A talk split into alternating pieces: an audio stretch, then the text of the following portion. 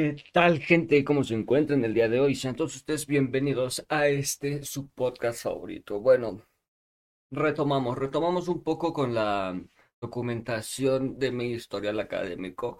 Antes que nada, bueno, a un poquito como de contexto, ¿por qué? ¿Qué, onda? Em, básicamente se me apagaron las ganas el semestre pasado.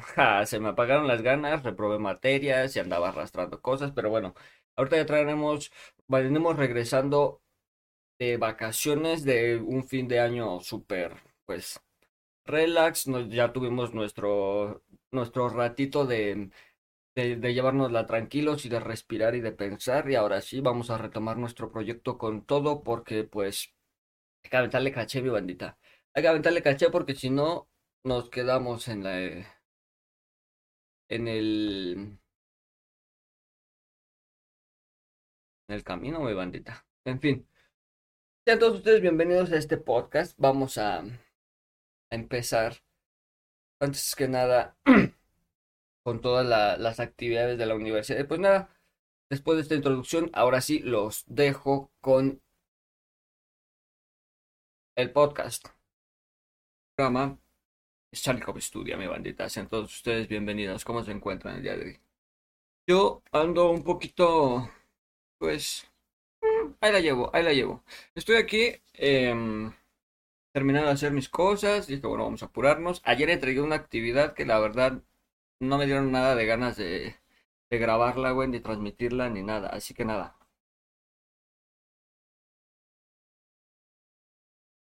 Voy a empezar a darle actividad a este canal. Pero bueno, en fin, vamos a empezar a darle um, el crán con las actividades. Y dice aquí termodinámica 2, exergía. Exergía. No sé qué es esa pendejada, pero bueno. Dice, actividad 1, balances de energía. Introducción. Le doy la bienvenida a la primera unidad de la asignatura de Termodinámica 2. Esta actividad tiene como propósito repasar los balances de energía en sistemas cerrados para después introducir los balances de energía en sistemas abiertos. Recuerda que los sistemas cerrados, en los sistemas cerrados no hay intercambio de masa, solo energía, mientras que en los sistemas abiertos existe intercambio de masa y energía. Ok, lo vamos a tener en cuenta. También aprenderás todas las partes de balances de masa y energía, su importancia en la optimización de recursos energéticos, por lo que es muy importante que trates de comprender todos los aspectos, todo lo respecto a estos. Daré mi mejor intento. A partir de esta actividad abordarás dos tipos de problemas, de revisión, se hace la comprensión, y de aplicación de conocimiento. Me late, me late.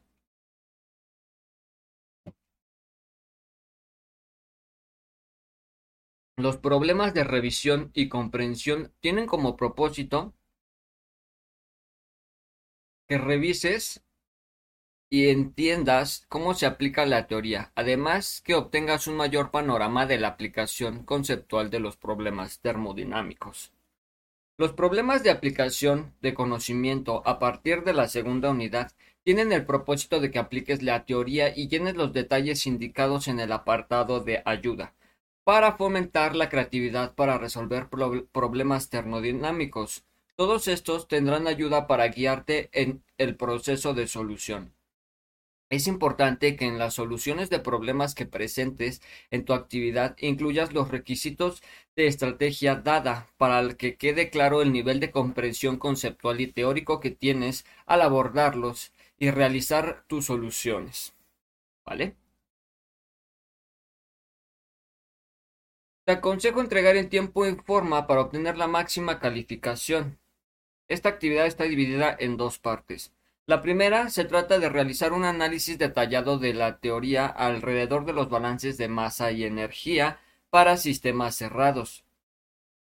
La segunda parte trata de resolver dos ejercicios de revisión y comprensión sobre balances de masa y energía. Me recomiendan las lecturas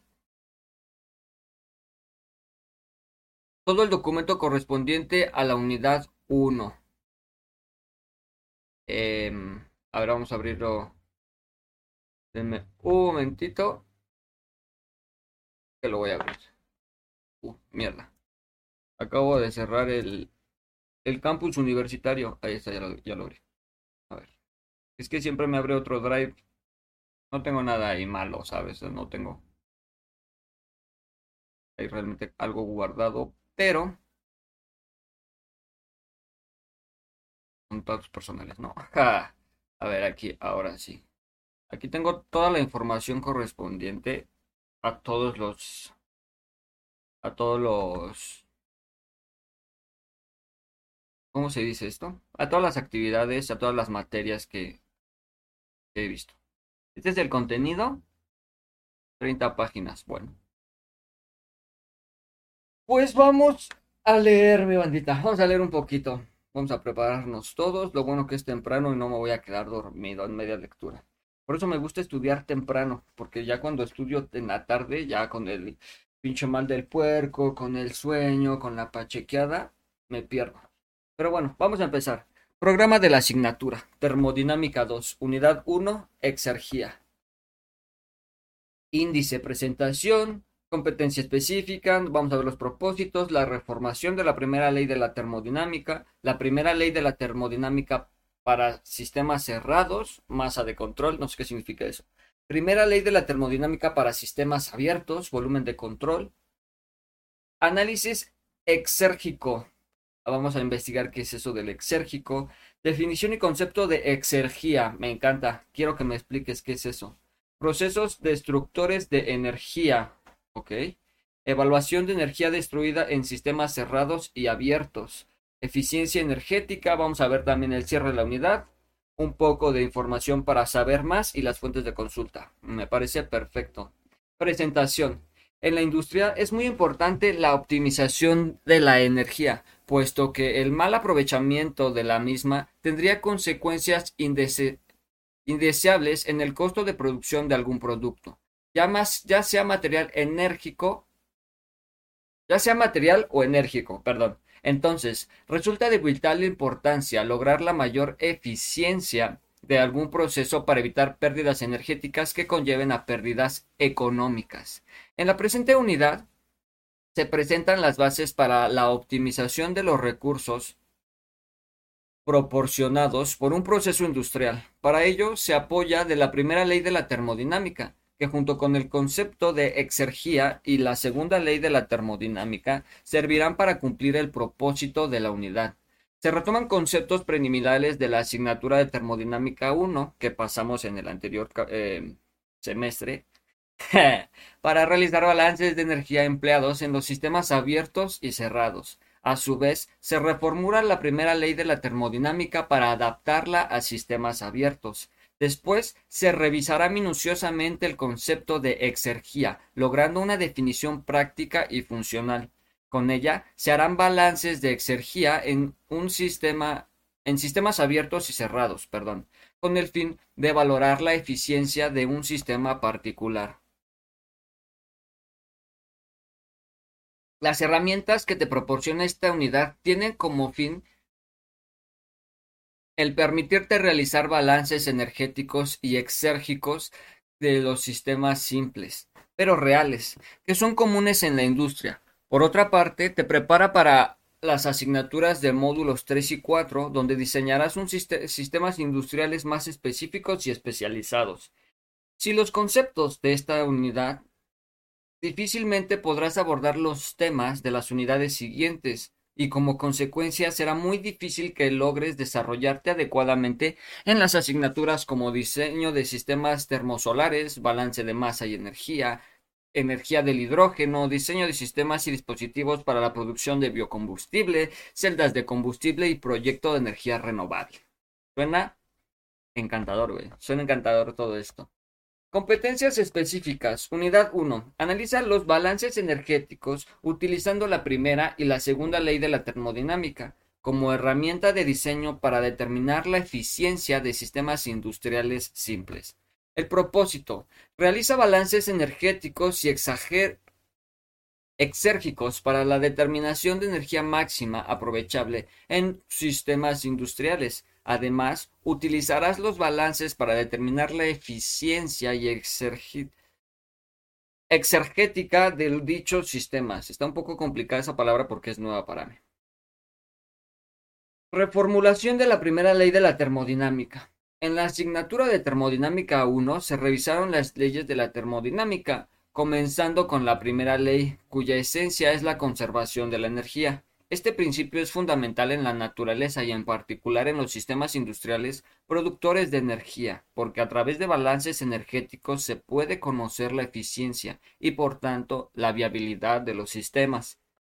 En la primera sección de la presente unidad se abordan los balances de energía para sistemas cerrados, con el fin de introducirte a tales conceptos. Sin embargo, la mayoría de los sistemas prácticos permiten el intercambio de masa, por lo que se necesita analizar los procesos involucrados. Para ello, se introduce el principio de la conservación de la masa, de tal manera que puedan realizar los balances energéticos de sistemas abiertos, incluyendo el flujo de masa.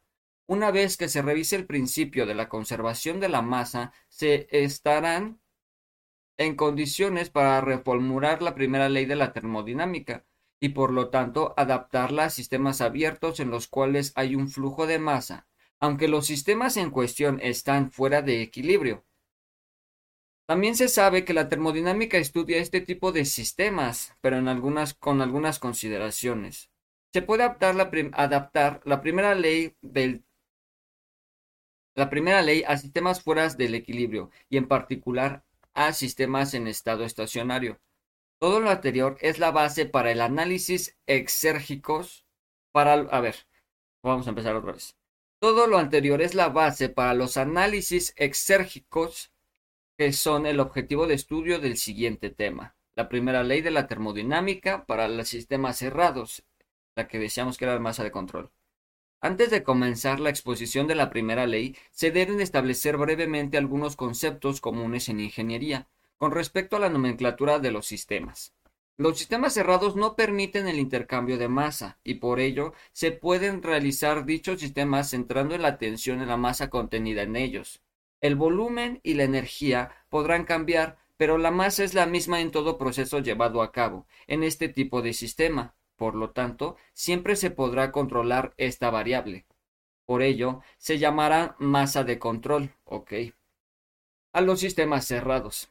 Por otra parte, cuando un sistema es abierto, estará intercambiando masa con sus alrededores, así que será más conveniente fijar la tensión en algún volumen que delimita el sistema. Analógicamente se llamará volumen de control a un sistema abierto, y a las fronteras de cualquiera de estos sistemas se les llamará superficies de control. Una vez establecidas las definiciones anteriores, se puede comenzar con el recorrido de conceptos y leyes.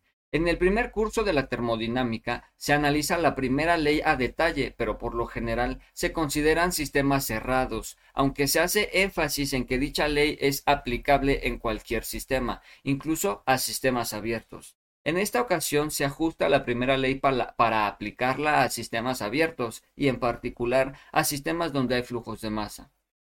Se recuerda que la primera ley establece que un sistema cerrado es Q menos W igual a... Eh, es que no lo sé leer, No lo sé leer, soy un ingeniero y no sé leer esa mamada.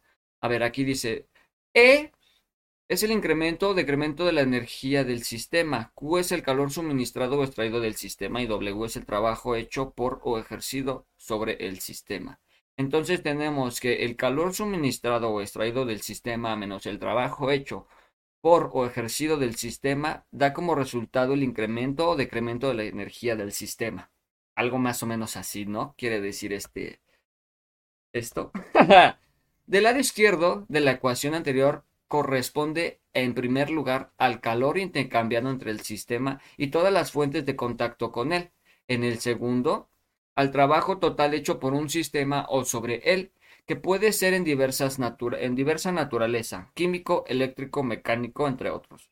Incluso se compone del trabajo que se realizará sobre los alrededores, mientras que el otro lado, mientras que del lado derecho de la misma ecuación corresponde a la variación de todos los tipos de energía del sistema. Estos pueden ser cambiados de energía potencial, cinética, interna, magnética, entre otras. En el primer curso solo se consideraron variaciones de la energía interna del sistema, porque se consideran porque se consideraban cerrados y sin fuerzas externas, gravitacionales, magnéticas, eléctricas, entre otras, ejerciéndose sobre él, ejerciéndose sobre el sistema, perdón. Déjame tomar un poquito de agua.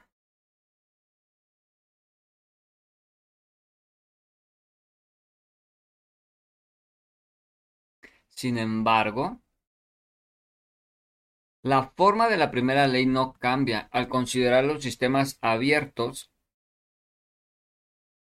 con fuerzas externas, pero se debe considerar las variaciones de todos los tipos de energía, incluyendo las debidas en la transferencia de masa. Se puede reescribir la primera ley considerando lo anterior y escribir Q menos W es igual a, al triángulo U más K más triángulo KE más U. No, la verdad no sé cómo se lee. Vamos a interpretarla. U es la energía interna del sistema. KE es la energía cinética. PE es la energía potencial. Así se indica cómo deben sumarse las variaciones de la energía en lugar. Entonces, quedamos que Q era el calor suministrado o extraído, menos el trabajo hecho o ejercido sobre el sistema da como resultado el incremento-decremento del sistema, más la energía cinética, más la energía potencial, más la energía eléctrica, entre otras más. Ok. Ya lo estamos interpretando un poquito mejor, ¿no? Estamos aprendiendo a interpretarlo. Si el sistema carece de efectos magnéticos, eléctricos, entre otros, además es cerrado, fuera de algún campo gravitatorio, entonces todos los incrementos de energía se anulan, excepto las de energía interna, que están relacionadas con el cambio de temperatura. En este caso, la última ecuación se puede escribir como lo que habíamos leído anteriormente. El calor suministrado extraído del sistema menos el trabajo hecho o ejercido sobre el sistema da como resultado el incremento o decremento de la energía del sistema que tiene una forma más familiar con aquellas que revisaste en el curso de termodinámica 1, que ustedes ni, en cuenta porque eso no estuvo grabado.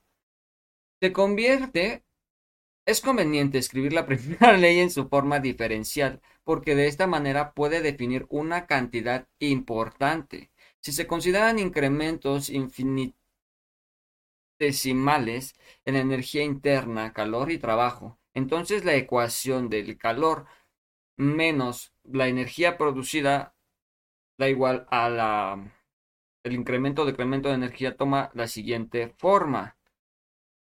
Que ya me vuela la cabeza y no la sé interpretar, güey. O sea, ahí sí ya me hackearon a la verga. No sé qué significa ese simbolito que parece como una como un 8, ese símbolo no sé qué significa. Observa las diferenciales del calor y trabajo son representadas por de distinta manera, ya que no son variables termodinámicas propias del sistema, por lo que no son diferenciales en el sentido estricto. Otras formas útiles de las dos ecuaciones anteriores en términos de sistema de masa unitaria son lo mismo que habíamos leído anteriormente y esta que está más rara. Ahora considera un sistema hidrostático para el cual eso, es que no sé cómo se lee, güey. Recordando la conversión de signos, del modo de la ecuación que se convierte en eso. las ecuaciones no las entiendo, o sea, y discúlpenme, no sé cómo he llegado a un año de ingeniería, güey, y no sé leer ecuaciones. Perdona a todos los ingenieros del mundo, soy una, un fiasco como, como futuro ingeniero, güey. Si se aplica esta reacción a un proceso de presión constante, entonces el segundo término del lado derecho se puede escribir como T por TV, por lo que el sistema de expresión quedaría Q es igual a DU más D por PV es igual a T por U más PV. El, subíndice del diferencial de calor implica que fue transferido a presión constante, a cantidad de U más PV, que se denomina entropía y se denotará por H. Su significado es más profundo que combinación de propiedades del sistema, pero para estos fines bastará con mencionar que es una cantidad muy importante y común en ingeniería. Además, existen tablas muy intensas con valores de entalpia de valores de varios sistemas, perdón. De la misma forma que se define energía, trabajo y calor por unidad de masa, se puede definir a la entalpia específica entalpia por unidad de masa. Así se tendrán las relaciones H es menos o igual que U más PV. H es igual o menos que U más PV. Un resultado importante en el ejemplo anterior es que el calor transferido a presión constante de un sistema cerrado hidrostático es igual al incremento de entalpia del sistema, es decir, evidenciando el valor práctico de la entalpia en determinados casos. Para finalizar este subtema se dividen las ecuaciones entre un intervalo del tiempo infinitesimal, entonces se obtendría lo siguiente. Para interpretación propia. El siguiente, que sigue siendo la primera ley de la termodinámica, pero involucra los ritmos de cambio del calor, trabajo y energía interna que se denotarán con el punto, em, con un punto encima de la variable. Por ejemplo, de tal manera que las ecuaciones se convierten, amigos, si se les pone un punto encima, güey. Así como yo aquí traigo un punto así igual. Lo anterior se puede extrapolar a la ecuación que habíamos leído desde un inicio. Con la energía por unidad de masa, de igual forma que la ecuación, la obtuvimos ahora con puntos. La primera ley de la termodinámica para sistemas abiertos, o sea, volumen de control, la primera ley de la termodinámica se estableció analizando sistemas cerrados que realizaban procesos cuantiestáticos, en los que se considera que el sistema está en equilibrio de todo, todo el tiempo. Es claro que la mayoría de los procesos prácticos de un sistema industrial no son de este estilo, sino que conllevan al intercambio de masa, y existe un flujo de masa en ellos entonces. ¿Es posible aplicar los principios aprendidos a tales sistemas? Qué buena pregunta. Un análisis de flujo comienza con la determinación del volumen de control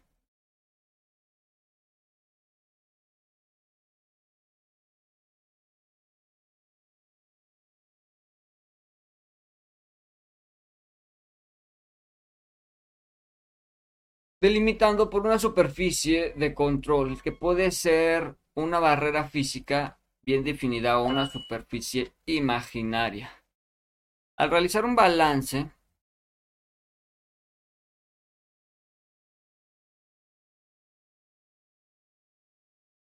ok, me están llegando notificaciones del correo de ayer en la noche de hace 15 horas. Ay, ay, ay, que lo voy a romper otra vez.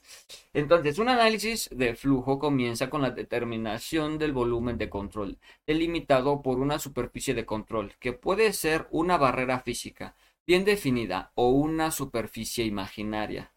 Al realizar un balance de energía en, del volumen de control, se deben considerar las variaciones debidas al flujo de calor y realización de trabajo no sin considerar otro tipo de energías, así como las relacionadas con la transferencia de masa a través de la superficie de control.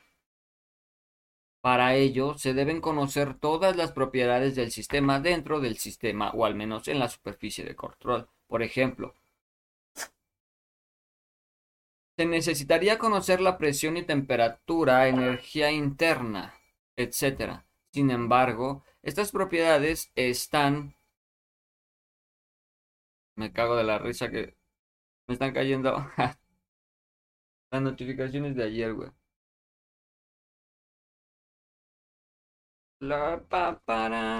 Ya iba a cantar esa rola, pero me van a traquear.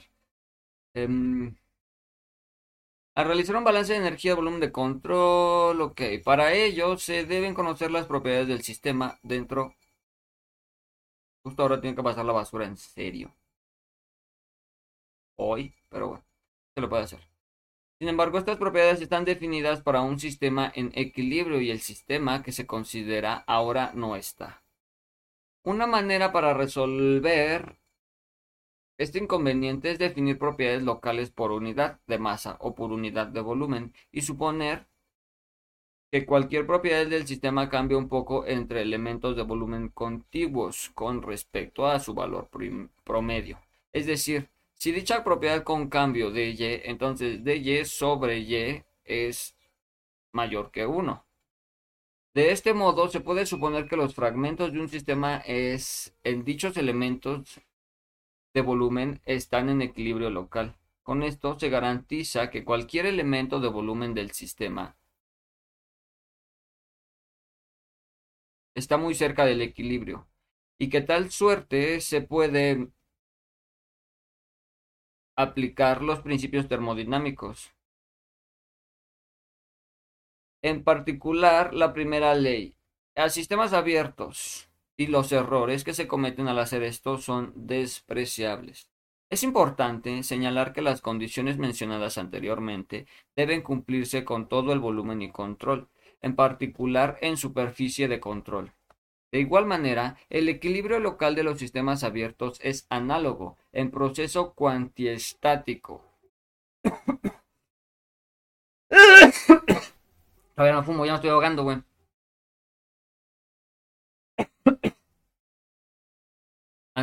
cuantiestático de los sistemas cerrados. Al respecto, cabe señalar que los flujos de la masa deben ser uniformes y lo suficientemente ordenados para impedir cambios significativos en las propiedades locales entre los elementos contiguos. Lo anterior impide el estudio de flujos turbulentos por este medio. Existen muchos procesos en ingeniería que se pueden realizar desde el punto de vista del volumen de control, pero más adelante se limitarán a sistemas de estado estacionario. Por ello, se enuncia la siguiente definición. El estado estacionario para un volumen de control es tal que las propiedades de un punto determinado no varían con respecto del tiempo.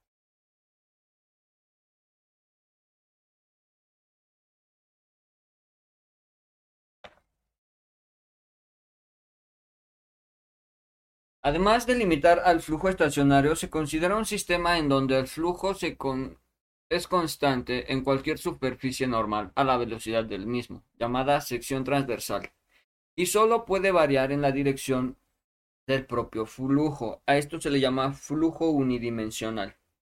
Una vez que se define el sistema y la manera de alcanzarlo, es conveniente enunciar un principio muy importante para el análisis y el del volumen de control. La masa es indestructible, no se puede crear ni destruir.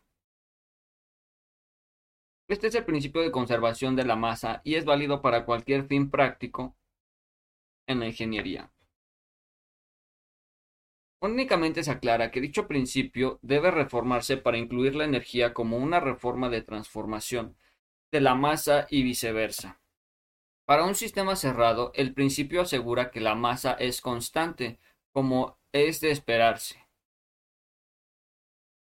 Lo interesante surge cuando el sistema es abierto. En este caso existirá masa que ingrese al volumen de control, así como también masa que salga de él. En tal caso, la diferencia entre lo que sale y lo que entra será el incremento de masa en será incremento de masa en el sistema. Es decir, la masa que entra menos la masa que sale es igual al aumento o decremento de la masa del sistema. Donde m entra es la masa que entra en volumen. m sale es la que abandona el volumen. ms es el incremento de la masa del sistema. Ok, el signo de triángulo m es el positivo del sistema. Gana masa y negativo lo pierde. Ok.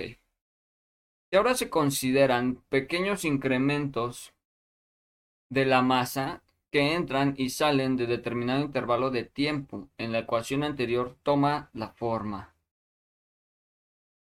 El incremento de la masa que entra sobre el incremento de tiempo es menos el incremento de la masa que sale sobre el incremento del tiempo es igual al incremento de la masa del sistema sobre el tiempo.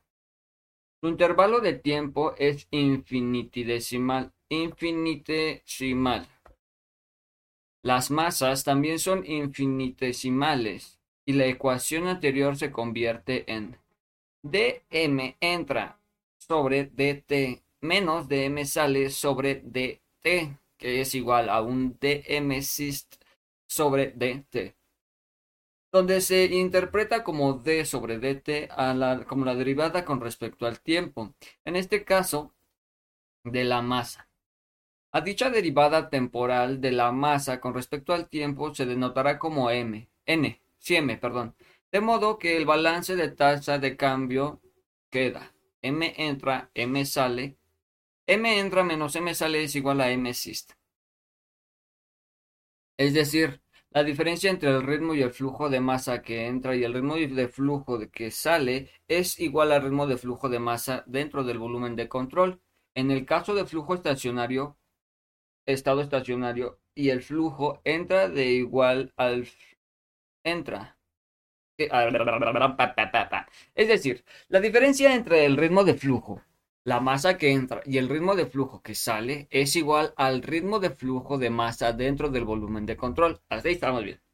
En el caso de flujo estacionario, estado estacionario, el flujo que, se, que entra es igual al flujo que sale. Y en el volumen no hay ritmo de cambio de flujo. Aquí tenemos una, una, una imagen que nos explica un poco qué madre significa DV.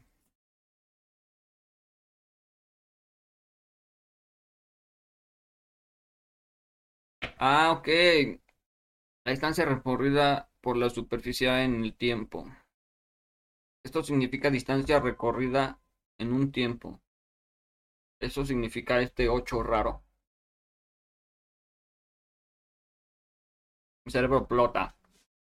Flujo de masa de, sección transversal. Resulta útil determinar el ritmo de flujo estacionaria con la masa. Vamos a regresar. Resulta útil determinar el ritmo de flujo estacionario de masa, cuya sección transversal tiene un área constante en la cual se esquematiza la figura de flujo de la masa en la sección transversal. Sea P la densidad de flujo y el área de la sección transversal A. La masa de M que atravesará la sección por un determinado por uno en un tiempo determinado obtendrá un volumen determinado, donde dx es la distancia que ha recorrido frente al flujo de tiempo, y a su vez dx es igual a dt, donde s como 9 es la velocidad de flujo. Por lo tanto, la masa de m es dm igual a pv, pd es igual a pa de x es igual a pa velocidad de flujo dt.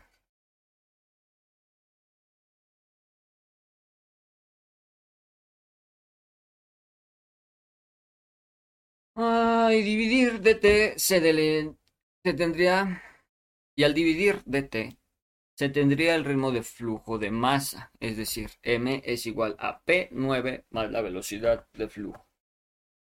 O algo así se interpreta, ¿no?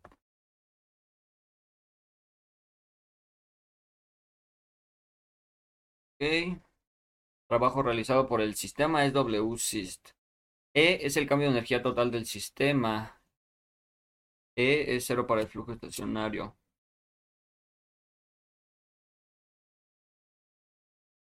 W flujo es el trabajo debido al intercambio de masa.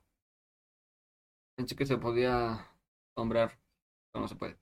Ahora está, ahora se está en condiciones de analizar el balance de energía en un volumen de control para establecer la forma de la primera ley de la termodinámica, de la termodinámica para sistemas abiertos. Lo único que tienen que hacer, lo único que se tiene que hacer es considerar los intercambios de energía para el proceso dado. La figura de un sistema abierto general mostrando el volumen de control. Muestra un sistema... ¿Qué pedo? ¿Se cayó? te cayó en YouTube, güey. ¿What? ¿Por qué? Reconexión exitosa. Ok, bueno. Es que estamos en vivo. Para toda la bandita que se pregunta, ¿por qué, qué, dice este loco? ¿Por qué dice que se cortó? Si yo lo estoy viendo de correo, bueno, para la bandita de YouTube en, en, en el live, se les cortó. En fin. Ahora, eh, ya estamos de regreso. Y dicen, Ahora se está en condiciones de analizar el balance de energía de un volumen de control para establecer la forma de la primera ley de la termodinámica para sistemas abiertos. Lo único que se tiene que hacer es considerar todos los intercambios de energía para un proceso dado. La figura de sistema abierto general mostrando el volumen de control muestra un sistema abierto general que permite el flujo de calor trabajo y flujo de masa hacia el interior y hacia el exterior del volumen de control que se esquematiza por la línea punteada. Los flujos de masa se llevan a cabo en las puertas 1 y 2, con entrada y salida respectivamente. Se puede aplicar el balance de energía al volumen de control notando que es el incremento de energía que se compone de la variación de energía de entrada y salida. Entonces, la variación de energía es igual a energía 1 más energía 2, menos energía, no, energía 2 menos energía 1, o por todo esto, que la variable de energía es igual a la variable de U más la energía, no me acuerdo qué tantas energías eran, pero bueno, básicamente está resumido. Mientras que el trabajo consta de dos partes, el trabajo que pueda realizar el propio sistema más el trabajo de flujo de la masa. vamos a regresar.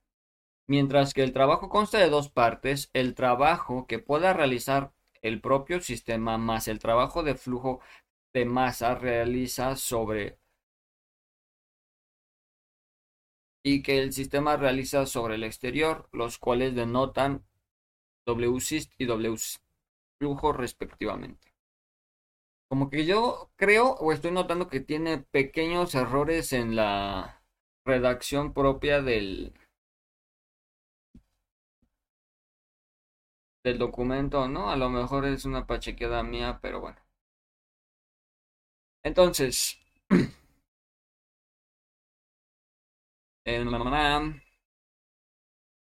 El trabajo realizado por el flujo de masa es mecánico y se debe a un cambio de volumen de la masa en la entrada, por lo que está dado por W flujo, que es igual a P, la variedad de V. El calor también consiste... No, el calor también consta del que entra al sistema y el calor que sale de él. Q entra y Q sale respectivamente, pero considera que el calor total Q es igual a Q entra menos Q sale, utilizando este razonamiento y la ecuación anterior. El balance de energía dado al principio de la unidad, en este caso viene dado de la siguiente manera, y ordenando los términos se obtendría lo siguiente. Ahora, si se... Mm, si se supone que el flujo es estacionario, las presiones, tanto en la estación 1 como en la estación 2, no cambiarán, de tal manera que se podrá considerar procesos a presión constante en estos dos puntos. Si se podría utilizar el resultado que llevó a la ecuación,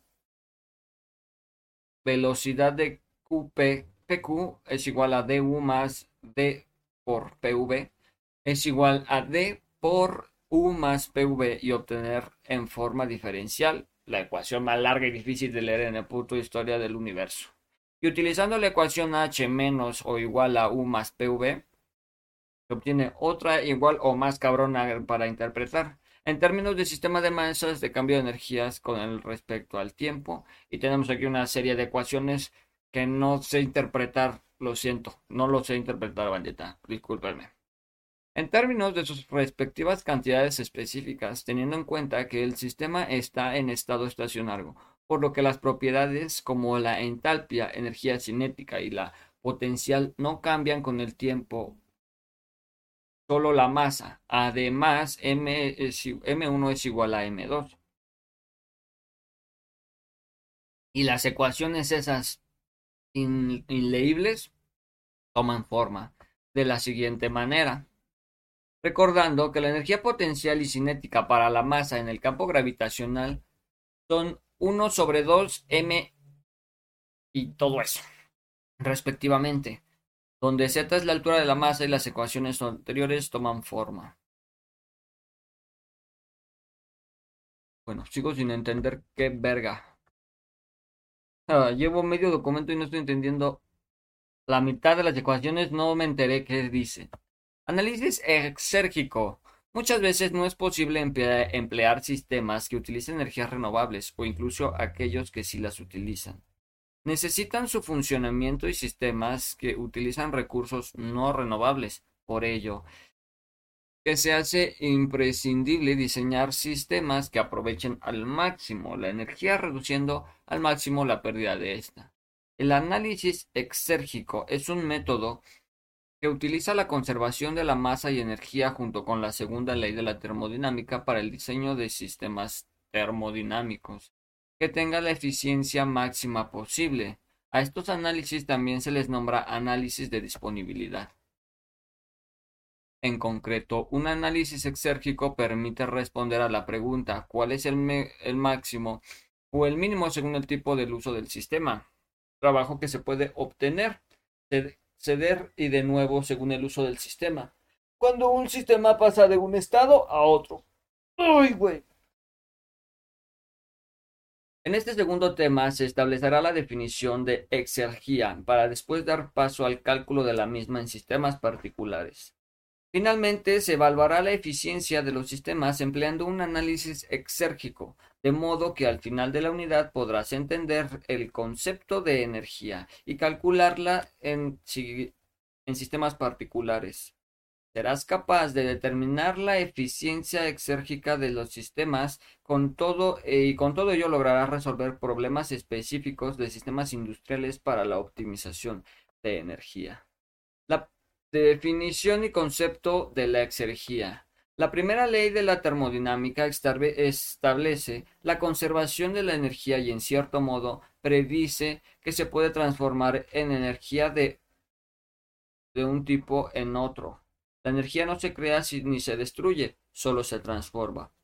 Sin embargo, la segunda ley de la termodinámica establece en qué sentido puede ser esta transformación en ciertos casos.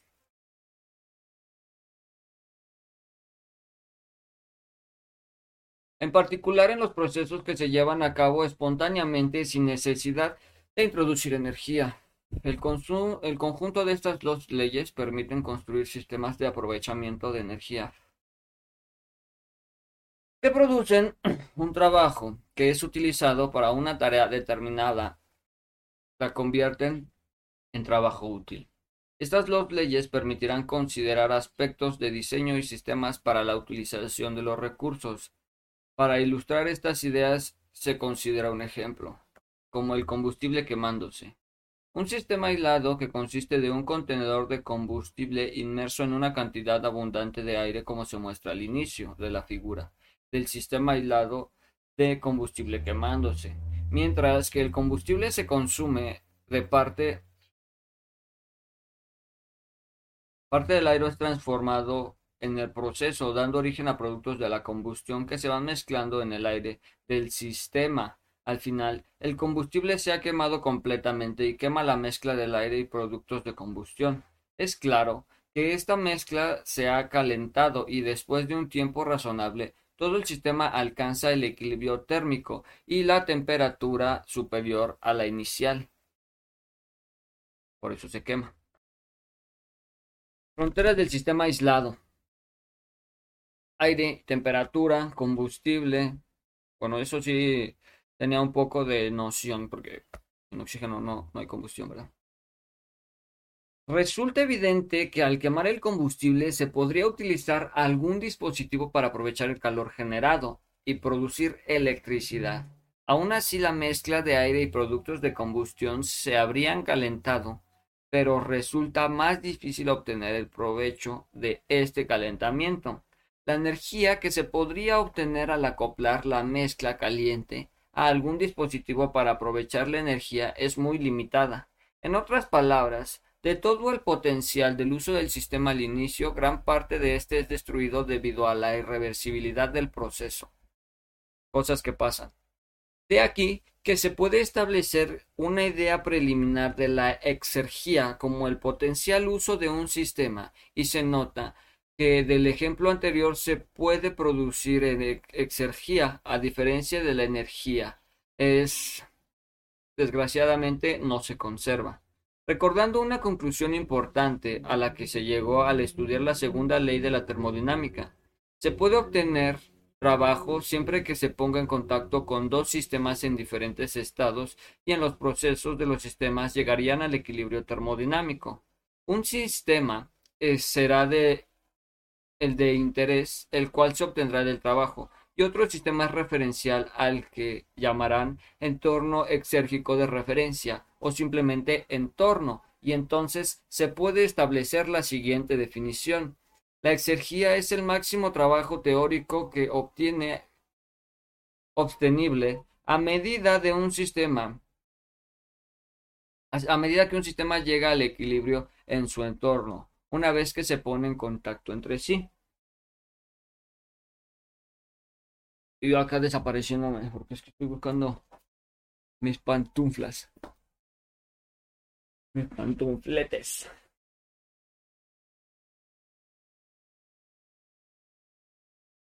las patas, El problema. Ese es el fucking problem. Fucking problem. Pero bueno. Con los sistemas de exergía. Resulta útil remarcar que el entorno de un sistema de referencia, el cual puede ser medido, puede ser el medio ambiente, qué pendejo generalmente considerado de un considerando un átomo y 25 grados centígrados o cualquier otro sistema referencial con sus propiedades termodinámicas bien definidas. Se podría comparar con las del sistema. Me cansé de separarme por mis pantuflas.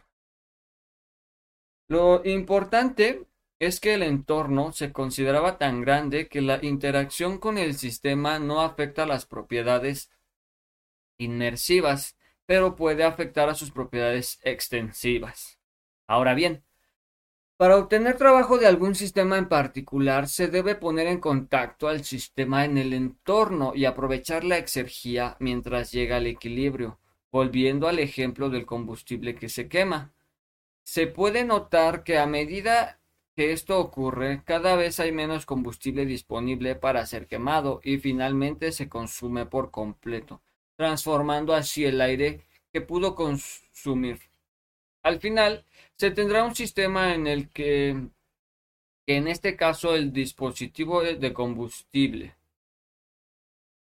A ver, salvo que en este caso el sistema no es tan grande, al final se tendría un sistema en el que, que en este caso es el depósito de combustible, en equilibrio con el entorno, que es el aire salvo que en este caso el sistema no es tan grande, pero se puede considerar la atmósfera completa que rodea al sistema y entonces es consistente en el concepto de entorno que ya se enunció.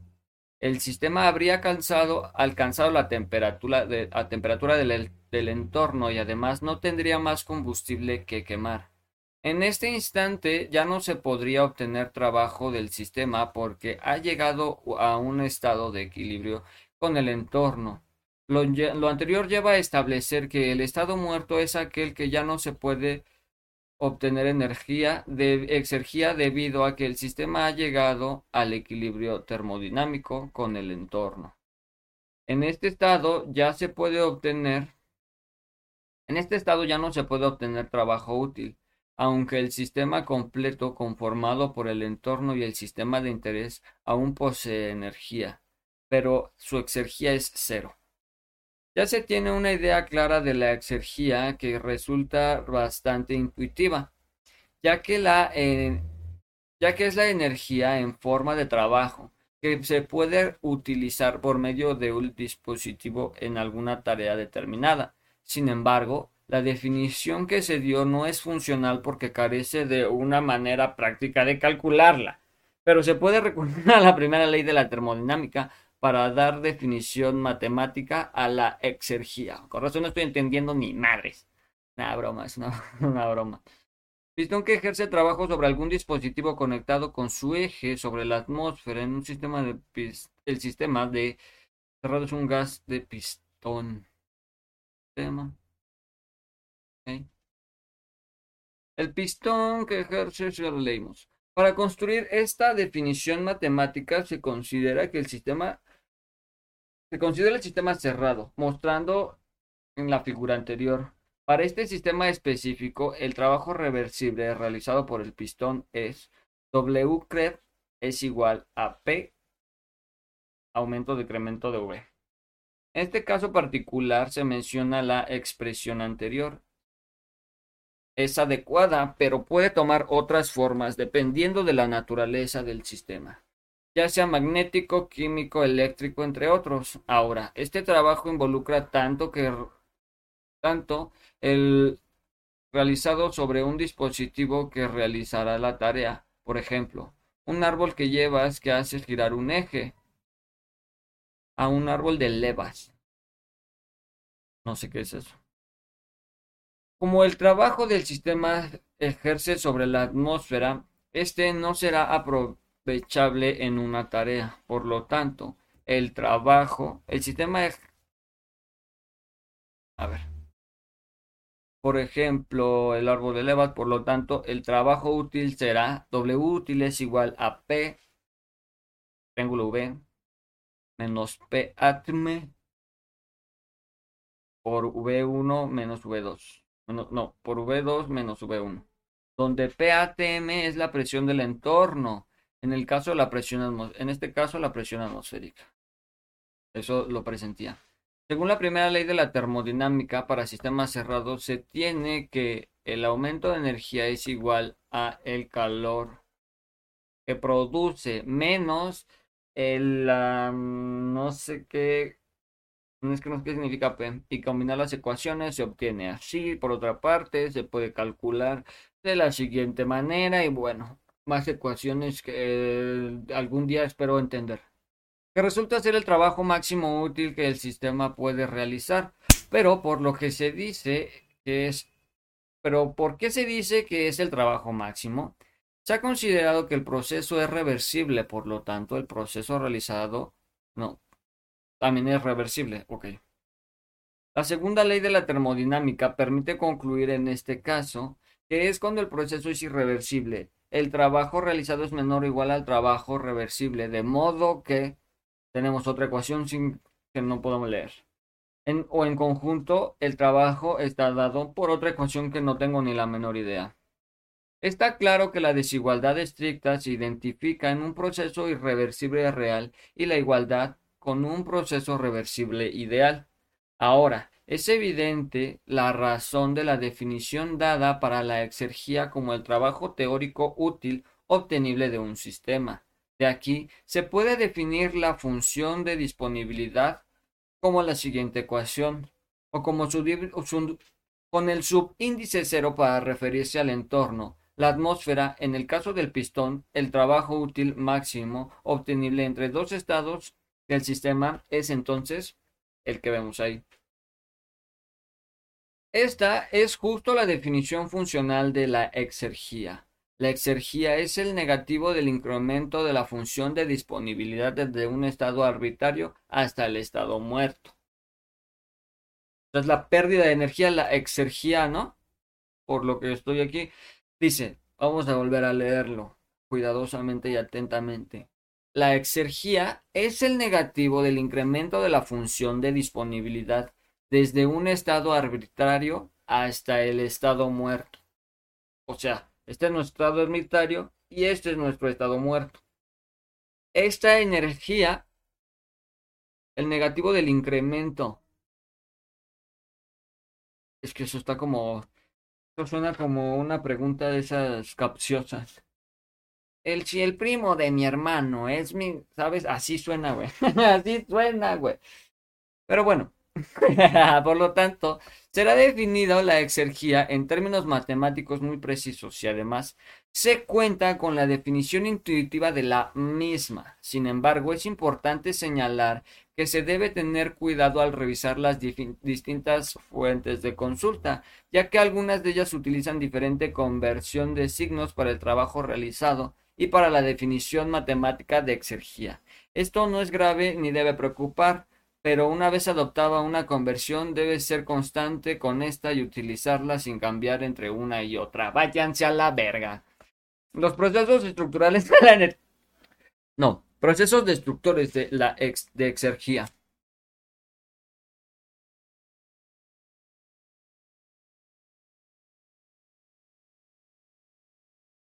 Un proceso irreversible se define como un proceso que tal vez, que una vez que ocurre el resultado de manera inmersa.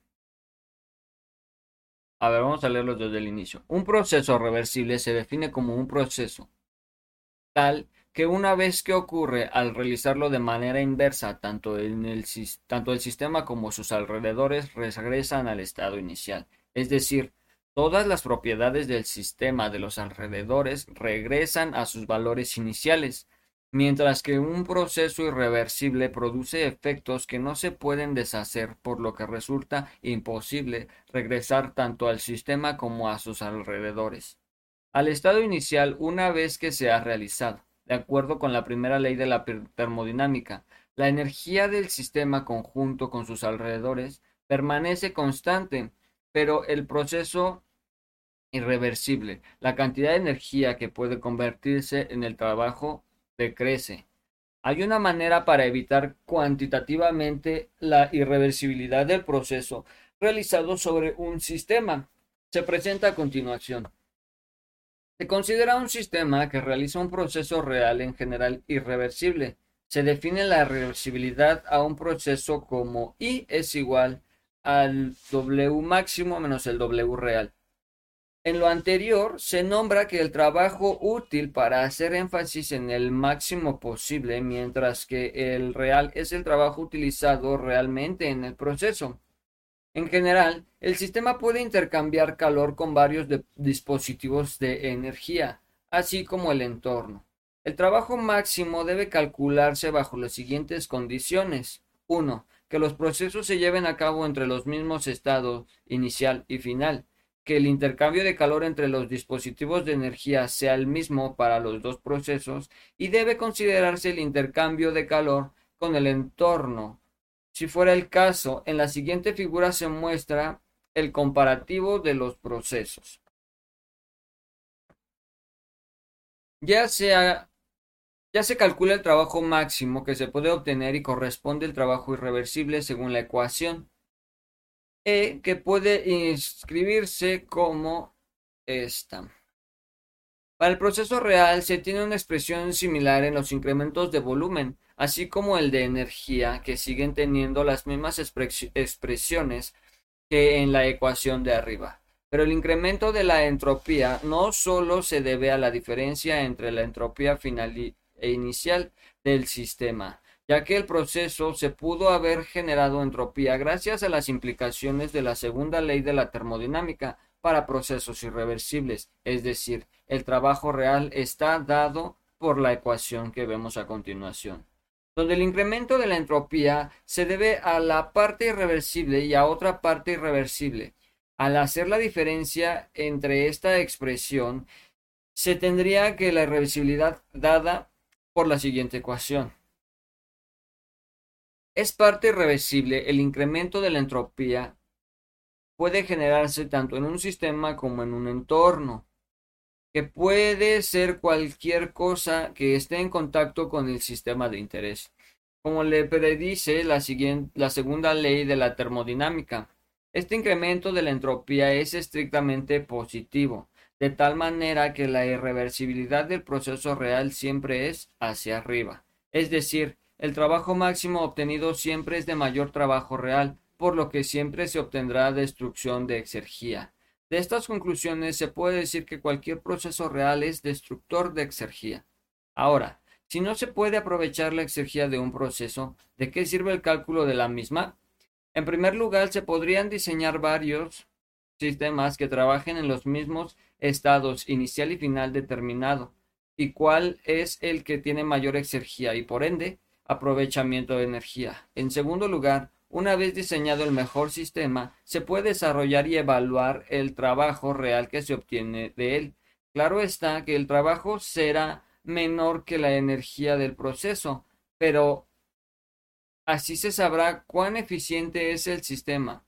Así hacer mejoras en el sistema de la exergía ex excedada no. Pero así se sabrá cuán eficiente es el proceso para así hacer mejoras en caso de que la exergía exceda por mucho el trabajo obtenido. Esa era la lectura correcta. Sin embargo, hacer tales mejoras no es fácil, ya que se deben identificar las fuentes irreversibles y disminuirlas al máximo. Pero al menos la exergía da referencia cuán de lo, de lo cerca o lejos que se, que se está de obtener la máxima eficiencia del sistema. Ecuación de la exergía destruida. Evaluación, perdón. Evaluación de la energía destruida en, un, en sistemas cerrados y abiertos.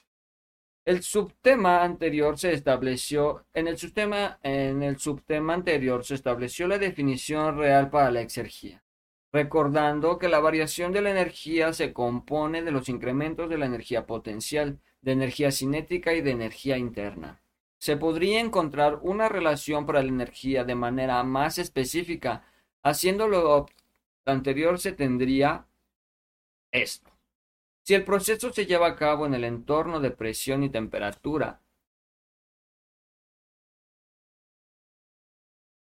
dichas condiciones del entorno, por lo general, son las condiciones atmosféricas, pero no siempre es así. Reagrupando, como se ha, eh, hizo Reagrupando como se hizo anteriormente y sustituyendo las expresiones de la energía potencial y cinética, la ecuación se puede escribir de la siguiente manera. W útil es igual a T0 por S2 menos S1 menos U2 más P0V2 menos U1 más P0V0 más un medio de M, es que no sé qué significa, es como un una E volteada, una E rara. Y MGZ menos MGZ. Claramente se identifica el segundo y el tercer término del lado derecho de la igualdad como la entalpia de los estados 1 y 2. Así finalmente se tendría que la W útil es igual a T0 por S2 menos S1 menos H2 menos H1 más un cuarto de M más un medio de m por mm, dos medios de menos un medio de no sé qué cosa, más m por gz2 menos gz1. Yo tampoco entendí. Para un control de volumen estacionario, es conveniente es conveniente hacer énfasis en que las dos ecuaciones anteriores se refieren a intercambios de energía entre el estado final y el estado muerto del sistema.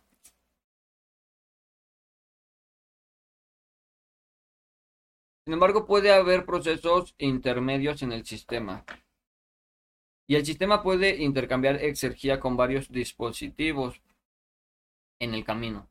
En este caso, se puede calcular el intercambio de exergía simplemente como la diferencia de la exergía entre dos estados y las ecuaciones mencionadas seguirán siendo válidas para estos procesos intermedios. Es decir, se puede reformular para expresar el intercambio de la exergía entre los estados 1 y 2, no olvidando la convención de signos y el trabajo útil es negativo, y el incremento de la exergía de estado 1 al estado 2. Con esto en mente, ahora se calcula el balance de exergía en el sistema cerrado. La ecuación del principio es la expresión de la primera ley de la termodinámica para sistemas cerrados en su forma de incrementos promedios.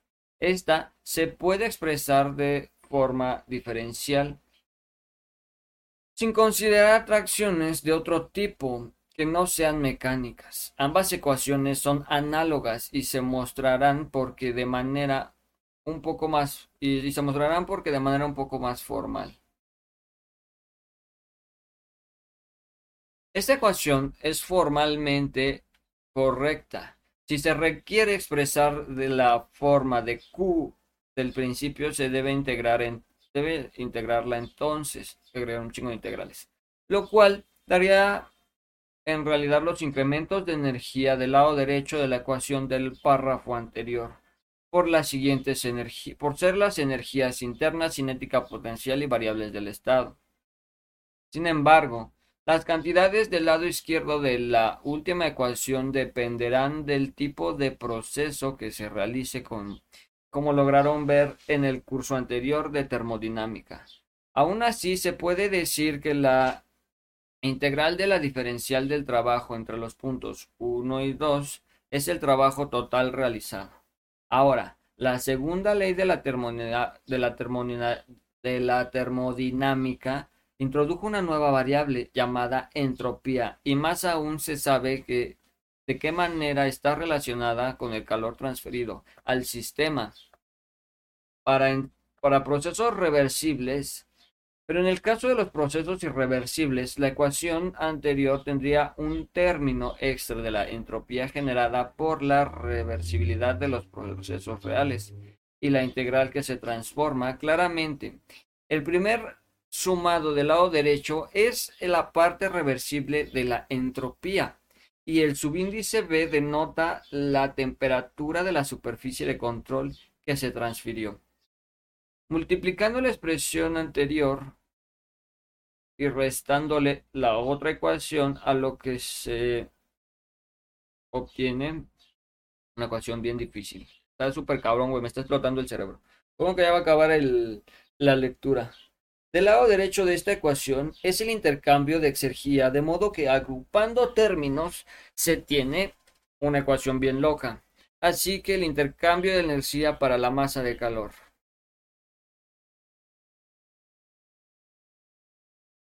No entendí nada, güey.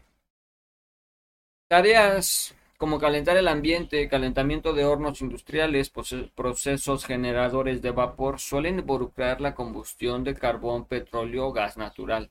Al respecto, cuando los productos de combustión están a una temperatura significativamente mayor a la requerida para una tarea determinada, el uso final no se ajusta bien a la fuente y el resultado en un uso ineficiente del combustible quemado. Para ilustrar esto de manera simple, se considera la figura anterior que se muestra en el sistema cerrado que presenta una transferencia de calor a un ritmo a través de una fuente de temperatura y entrega una temperatura de uso. Se pierde energía hacia su entorno por transferencia de calor eh, a un ritmo a través de una porción de superficie de control.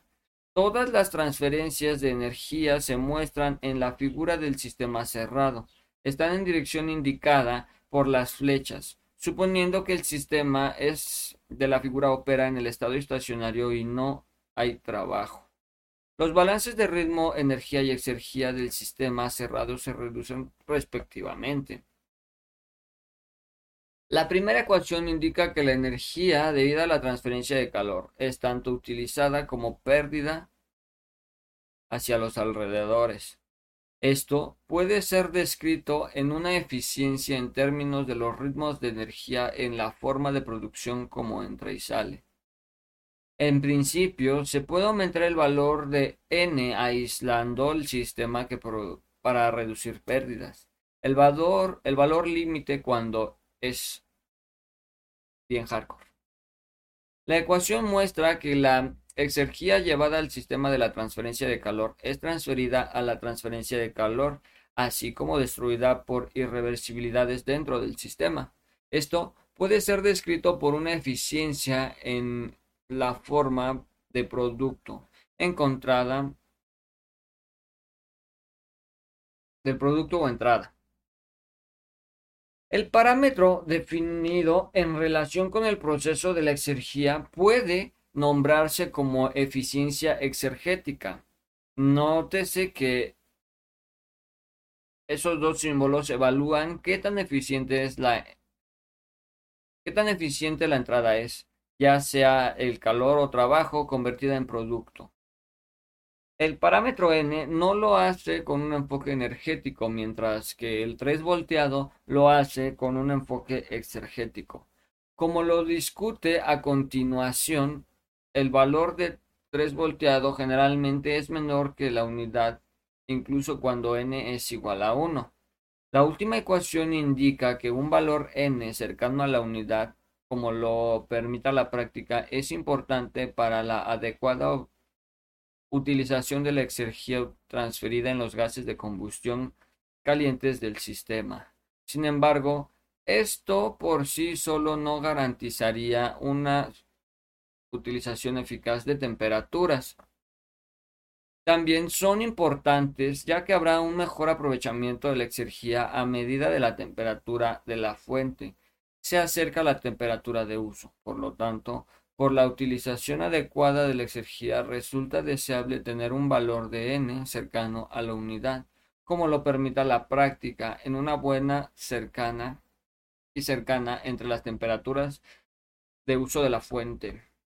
Cierre la unidad. Ahora has adquirido los conocimientos necesarios. Profe, no aprendí nada. no es cierto. Ahora has adquirido los conocimientos necesarios para analizar el balance energético y exergético de los procesos productores y aprovechadores de energía. Tales conocimientos te permitirán ahora analizar cualquier sistema industrial de este tipo, como aplicarlo al diseño de ciclos de potencia, refrigeración, así como a los procesos de mezclas reactivas y no reactivas. Asimismo, ahora eres capaz de evaluar la eficiencia energética de procesos industriales. Esto es de suma importancia ya que la industria es imprescindible. Reducir costos, ya que en la industria es imprescindible reducir costos. Al hacer eficientes los sistemas que se utilizan en la producción y almacenamiento de energía. Siga adelante. Para saber más, voy al baño. Voy a ir a mear y ahorita regreso.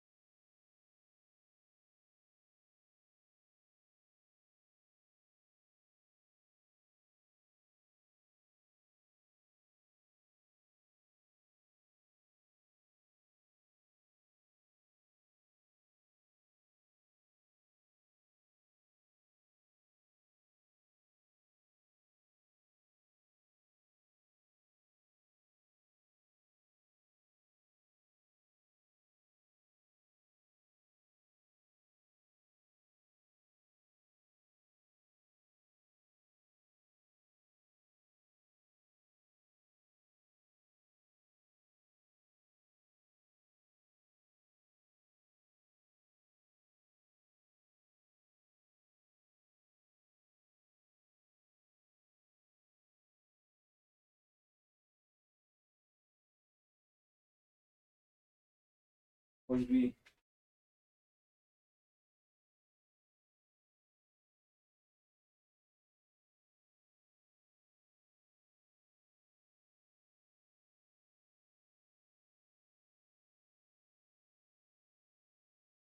Estoy poniendo unas calcetitas y mi pijamita porque les digo que se puso bien.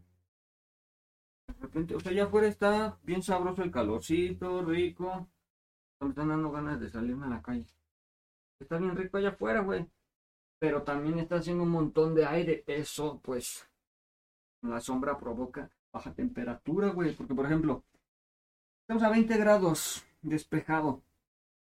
Pero aquí te va el, truco, el secreto, el detalle. Ahí está el detalle, chato. Por ejemplo, dice que tenemos vientos de 7.4 kilómetros por hora. O sea, hay viento, hay viento. Tampoco tan hardcore, pero pues, aire. Eh, nada. Dice que la sensación real es de 21 grados centígrados, que hay 34% de humedad. Toda esta información la estoy sacando de AccuWater. AccuWater.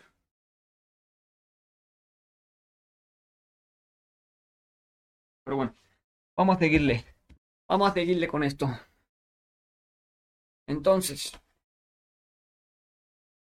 David Shapiro, ¿no? O algo, ah, no, ah, yo David y Shapiro, pero no, no se llama ni siquiera así.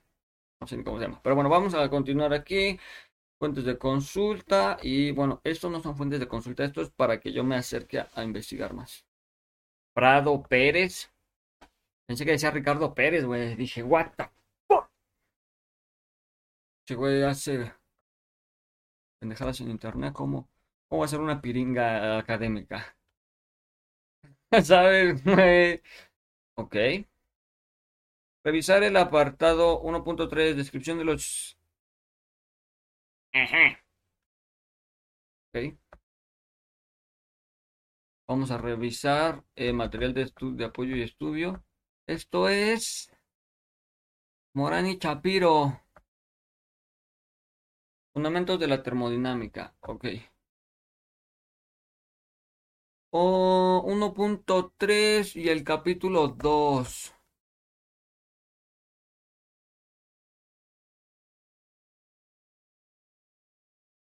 Ok. Termodinámica 2. Michael Moran y Howard Chapiro. Es como si era Chapiro. Prólogo. Le, aumento aquí el, zoom porque no veo mi mal. Agradecimientos. Índice. Descripción de los sistemas de comportamiento. Página 5.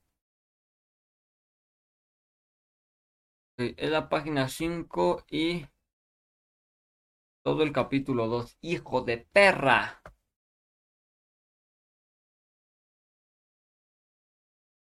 Página 5. 1.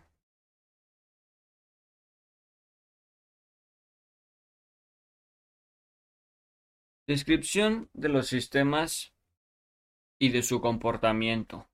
Esto es el punto 1.3 del capítulo 1 de Fundamentos de la Termodinámica Práctica por, Mora, por Morán y Chapiro. 1.3. Descripción de los sistemas y de su comportamiento. Los ingenieros están interesados en estudiar los sistemas y cómo interaccionan con el entorno. En esta sección introducimos diversos términos y de conceptos que se utilizan para describir los sistemas y cómo se comportan. Perspectiva macroscópica y microscópica de la termodinámica. Los sistemas pueden estudiarse desde un punto de vista macroscópico y microscópico. El enfoque macroscópico de la termodinámica tiene que ver con el comportamiento global en, de conjunto. Esta es la llamada a veces termodinámica clásica. En ella no se usan directamente ningún modelo de estructura material en sus niveles moleculares, atómicos o subatómicos, aunque el comportamiento del sistema se ve afectado por una estructura molecular. La termodinámica clásica permite analizar aspectos importantes de su comportamiento a partir de observaciones del sistema en su conjunto. La aproximación macroscópica de la termodinámica, conocida como termodinámica estadística, tiene que ver directamente con la estructura de la materia y el objetivo de la termodinámica clásica es caracterizar eh, mediante sistemas estadísticos el comportamiento promedio de las partículas que constituyen el sistema de interés y relacionar esta información con el comportamiento macroscópico y observa, observado para el sistema. Para aplicaciones relacionadas con láser, plasmas, flujos de gas de alta velocidad, cinética, química, temperaturas muy bajas y otras de los métodos de termodinámica estadística resultan esenciales. Asimismo, la aproximación macroscópica es fundamental para obtener datos sobre ciertas propiedades, como por ejemplo los calores específicos de gases ideales, sin embargo, para la gran mayoría de las, eh, para la gran mayoría de las aplicaciones en la ingeniería termodinámica clásica, no solo proporciona una aproximación considerable más directa del análisis del diseño, sino que también requiere muchas menos complicaciones matemáticas. Por esta razón, el punto de vista macroscópico es el adoptado en este libro. Sin embargo, cuando ello sirva para ayudar la comprensión de conceptos, se interpretarán desde el punto de vista macroscópico. Finalmente, señalamos que los efectos realistas. No. Finalmente, señalamos que los efectos relativistas no son significativos para los sistemas que se estudian en este libro. Propiedad, estado y proceso es un subtema. Para describir un subtema y predecir su comportamiento, necesitamos conocer un conjunto de propiedades que se relacionan entre sí. Las propiedades son características macroscópicas de un sistema tales como la masa, el volumen, la energía, la presión, la temperatura, a las que puedan asignarse valores numéricos de un, de un instante dado. Si un conocimiento previo de la historia del sistema Consideraremos muchas otras propiedades a lo largo de nuestro estudio de la termodinámica. La termodinámica también trata con magnitudes que no son propiedades tales como el flujo de masa y la transferencia de energía por trabajo y calor. En los capítulos siguientes se dan más ejemplos de este tipo de magnitudes en breve se explicará en un procedimiento para distinguir las magnitudes que son propiedades de las que no lo son. La palabra estado expresa la condición de un sistema definida por el conjunto de sus propiedades, puesto que normalmente existen relaciones entre dichas propiedades. El estado puede especificarse a menudo suministrando los valores del subconjunto de, de las mismas. Todas las demás propiedades pueden determinarse a partir de ese subconjunto. Cuando cualquiera de las propiedades del sistema cambia, su estado cambia, y se dice que el sistema ha sufrido un proceso. Un proceso es una transformación de un estado a otro. Sin embargo, si un sistema muestra los mismos valores de las propiedades en dos instantes diferentes, estarán en el mismo estado de dichos instantes. Diremos que un sistema está dado en un estado estacionario, si ninguna de las propiedades cambia con el tiempo. Un ciclo térmico es una secuencia de procesos que empieza y termina en el mismo estado. Al final de un ciclo, todas las propiedades tienen los mismos valores que tenían al principio. En consecuencia, el sistema no experimenta a cambio. No, en consecuencia, el sistema no experimenta cambio de estado alguno al finalizar el ciclo. Los ciclos se repiten periódicamente, juegan un papel prominente, iba a decir predominante, prominente en muchas áreas de interés, por ejemplo, el vapor que circula a través de una planta de generación eléctrica recorre un ciclo. Cada propiedad tiene un estado concreto y un valor definido que puede asignarse sin conocer cómo ha llegado a un sistema de tal estado. Por lo tanto, el intercambio del valor de una propiedad cuando el sistema pasa de un estado a otro queda determinado exclusivamente por los cambios inicial y final, y es independientemente de la forma concreta en que ha ocurrido y el mm, en que ha ocurrido el cambio de estado. Es decir, el cambio es independiente de los detalles o historia del proceso. A la inversa, si el valor de una magnitud es independiente del proceso entre dos estados, reflejarán entonces el cambio de propiedad. Esto proporciona un test de condición necesaria y suficiente para determinar si una magnitud es propiedad. Una magnitud es una propiedad si y solo si su cambio de valor entre dos estados es independiente del proceso. Se deduce esto si el valor es de la magnitud particular. Se deduce esto si el valor de una magnitud particular depende de los detalles del proceso y no solamente de los estados inicial y final. Tal magnitud no puede ser propiedad. Propiedades internas. Propiedades extensivas e intensivas. Las propiedades termodinámicas pueden clasificarse en dos categorías generales, extensivas e intensivas. La propiedad se llama propiedad extensiva si su valor para un sistema es de suma es la suma de los valores correspondientes, las partes que se subdivida. La masa y el volumen, la energía y otras propiedades se introducirán más tarde que se introducirán más tarde son extensivas y dependen, por lo tanto, del tamaño y la extensión de un sistema. Las propiedades extensivas pueden cambiar con el tiempo y muchos análisis termodinámicos consisten fundamentalmente en un balance cuidadoso de cambios en propiedades extensivas, tales como la masa y la energía, cuando el sistema interacciona con su entorno. Las propiedades intensivas no son aditivas en el sentido señalado previamente. Sus valores son independientes del tamaño y la extensión de un sistema y pueden variar de un sitio a otro dentro del sistema en un instante dado. Así, las propiedades intensivas pueden ser función de la posición y del tiempo, mientras que las propiedades extensivas varían fundamentalmente con el tiempo.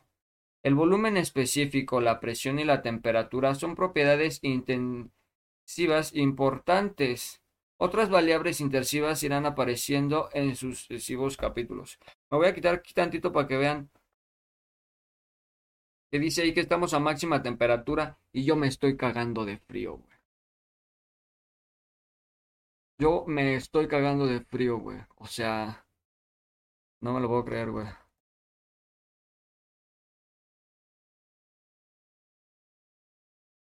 Ahí está. Yo cagado de frío. Pero vean, no es de este lado. Ahí dice 22 grados centígrados. O sea, estamos al récord. Y yo en pijamas. En pinches pijamas. Pero bueno. Continuamos. Las propiedades intensivas no son aditivas en el sentido señalado previamente. Sus valores son independientes del tamaño o extensión de un sistema y pueden variar de un sitio a otro dentro del sistema en un instante dado. Así las propiedades intensivas varían fundamentalmente con el tiempo. El volumen específico, la presión y la temperatura son propiedades intensivas importantes. Otras variables intensivas irán apareciendo en sucesivos capítulos. Por ejemplo, para ilustrar la diferencia entre propiedades extensivas e intensivas, consideraremos una cantidad de materia que sea uniforme en temperatura e imaginaremos que se compone de varias partes como se muestra en la figura 4, 1.4. La masa del conjunto es la suma de las masas de cada parte, y lo mismo sucede con el volumen. Por el contrario, la temperatura del conjunto no es la suma de las temperaturas en las partes, sino que es la misma de la que cada parte. La masa y el volumen son propiedades extensivas, mientras que la temperatura es la propiedad extensiva, intensiva. Fase y sustancia pura. El término fase se refiere a la cantidad de materia que es homogénea en toda su extensión, tanto en composición química como en la estructura física. Homogeneidad en la estructura física significa que el material es toda ella, o toda líquida o toda vapor, o su equivalente todo gas. Un sistema puede contener una o más fases, por ejemplo. Un sistema formado por agua líquida y vapor de agua contiene dos fases. Cuando hay más de una fase, estas están separadas por los límites de fases. Nótese que los gases oxígeno y nitrógeno, por ejemplo, pueden mezclarse en cualquier porción para formar una única fase gaseosa. Ciertos líquidos como el alcohol y el agua pueden mezclarse para formar una única fase, pero líquidos como el aceite y el agua no son miscibles. Forman dos fases líquidas. Sustancia pura. Es aquella que es uniforme e, e invariable en su composición química. Una sustancia pura puede existir más que una más que de una fase, pero su composición química debe ser la misma en cada fase. Por ejemplo, si el agua líquida y el vapor de agua forman un sistema con dos fases, el sistema puede considerarse una sustancia pura porque cada fase tiene la misma composición. Una mezcla uniforme de gas puede considerarse una sustancia pura, suponiendo que se mantiene como gas y no reacciona químicamente. En el capítulo 13 se conocerán los cambios de la composición debido, debidos y reacciones químicas. Un sistema formado por aire puede considerarse una sustancia pura, mientras que una mezcla de gases sí, pues, sí se produce fase líquida enfriándolo. El líquido tendría una composición diferente que la fase gaseosa, y el sistema no podrá ya considerarse una sustancia pura. Equilibrio. La termodinámica clásica pone su mayor énfasis en los resultados de equilibrio en los cambios del estado de equilibrio de un equilibrio a otro.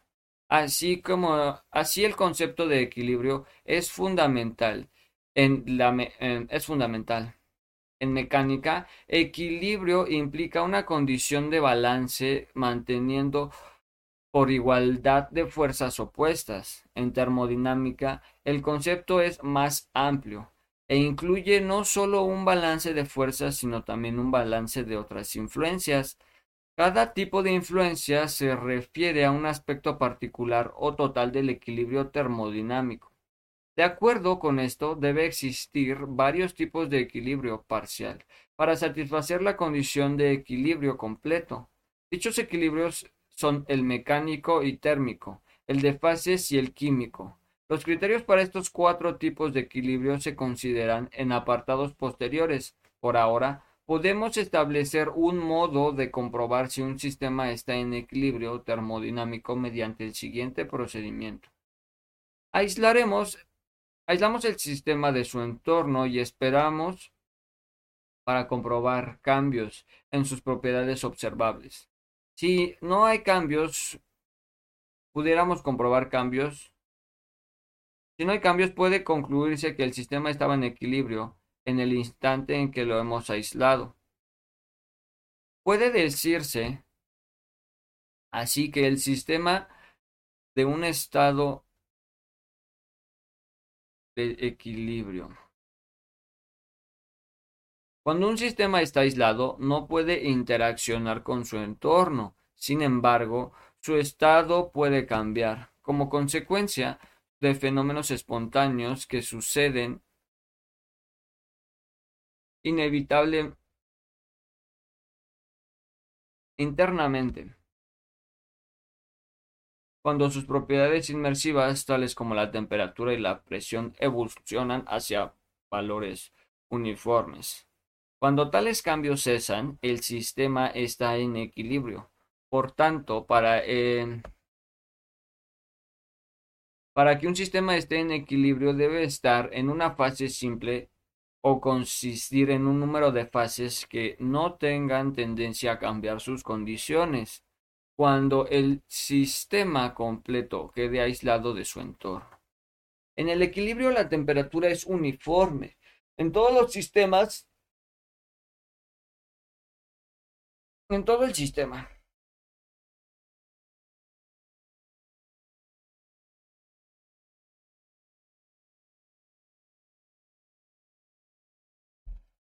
También la presión puede considerarse uniforme en todo el, no tanto en cuanto efectos gravitacionarios no sean significativos. En caso contrario, puede existir una variación de la presión como es el caso de la columna vertical del líquido.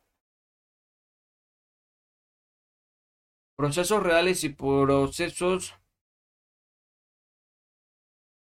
cuasistemáticos. No es preciso que un sistema que desarrolla un proceso real esté en equilibrio durante el proceso. Alguno o todos los estados que aparecen en los procesos pueden ser estados de no equilibrio. Para muchos de estos procesos estamos limitados a conocer su estado inicial y el estado final, y una vez terminado el proceso. Sin embargo, aunque no conozcamos los estados intermedios, resulta factible evaluar ciertos efectos globales que ocurren durante el proceso. En el siguiente capítulo se verán algunos ejemplos al presentar los conceptos de trabajo y calor.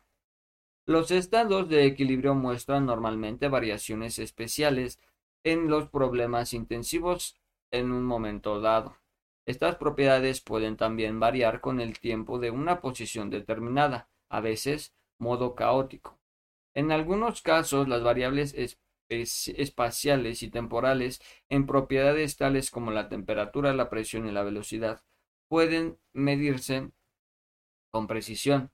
También puede obtenerse esa formación revolviendo ecuaciones apropiadas, resolviendo ecuaciones apropiadas expresadas de forma que las ecuaciones diferenciales, bien analíticamente o por medio de un ordenador. En sucesivas secciones de este libro se considera un tipo idealizado em, de proceso llamado proceso causequilibrio o cuasi estático. Un proceso cuasi estático es aquel que se desvía del equilibrio termodinámico de modo infinitesimal. Todos estos estados son los que el sistema pasa por un proceso cuantiequilibrio cuasi equilibrio.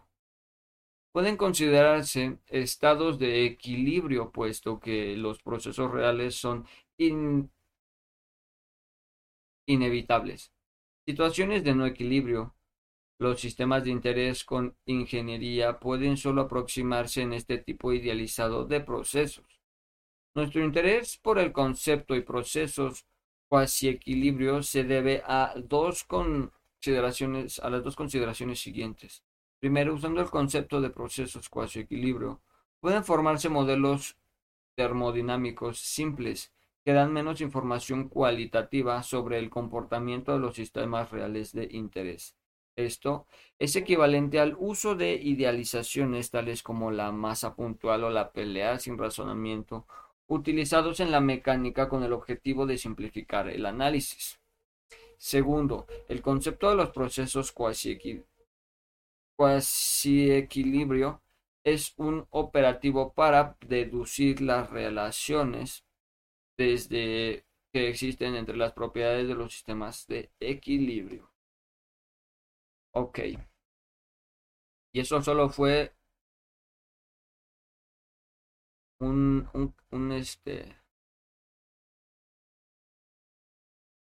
un tema, güey. Aquí me voy a mamar seis temas. Energía y la primera ley de la termodinámica. El capítulo 2. La energía y la primera ley de la termodinámica. Eh, Aquí sí me estoy llevando un chingo de rato, güey, ¿eh? Yo me acuerdo que la tarea de ayer estuvo más relajadita, o sea, di una leída y ya con eso fue más que suficiente. Con el material que nos mandan a la plataforma, güey, no tuve que meterme acá, güey, a ver otros pedos, güey. Ay, Dios mío.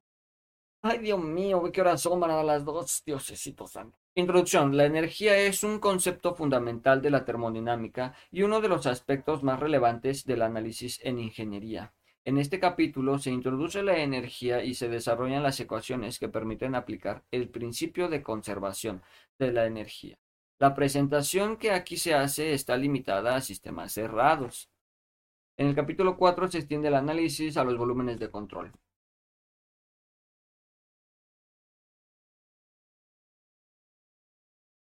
La energía es un concepto familiar y hemos oído mucho sobre ella. En este capítulo se desarrollarán varios aspectos importantes del concepto de energía. Algunos de ellos los habrás encontrado antes. Una idea básica es que la energía puede almacenarse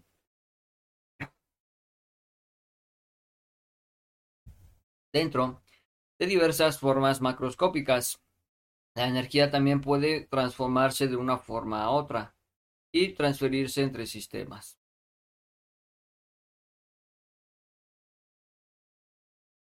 Para sistemas cerrados, la energía se transfiere por medio de trabajo y de calor. La cantidad total de energía se conserva en todas las transformaciones y transferencias. El objetivo de este capítulo es organizar estas ideas en formas adecuadas. Para el análisis en ingeniería, la presentación empieza con una revisión de conceptos energéticos según la mecánica. A partir de ahí el concepto termodinámico de energía se introduce como una extensión del concepto de energía mecánica. 1, no, 2.1. Concepto de mecánica. Concepto mecánico de la energía. Apoyándose de las contribuciones de Galileo y otros científicos, Newton formuló una descripción general sobre el movimiento de los objetos bajo la influencia de las fuerzas aplicadas sobre ellos. Las leyes de movimiento de Newton, que proporcionan la base de la mecánica clásica, llevan a los conceptos de trabajo, energía cinética y energía potencial. Estos conducen posteriormente hacia un concepto ampliado de energía. Nuestro análisis empieza con una aplicación de la segunda ley de Newton para el movimiento. 2.1.1 Trabajo de energía cinética. La línea curva de la siguiente figura representa el recorrido del cuerpo de la masa, un sistema cerrado, que se mueve en relación con el sistema en las coordenadas x y indicadas. La velocidad en el centro de la masa del cuerpo, representada por c, sobre el cuerpo actúa con una fuerza resultante F, que puede variar en el módulo en un lugar a lo largo del recorrido.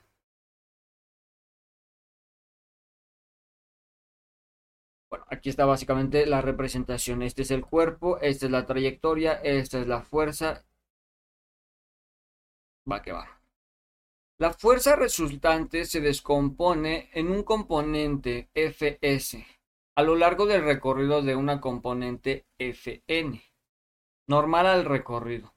El efecto del componente Fs es el cambio en el módulo de velocidad, mientras que el efecto de la componente Fn es el cambio en su dirección, como se ve en la figura 2.1. Es la posición instantánea en el cuerpo medida a lo largo del recorrido a partir de un punto fijo determinado, o sea, c cero, puesto que el módulo de f puede variar en lugar de otro recorrido los módulos de Fs y Fn son, en general, funciones de S.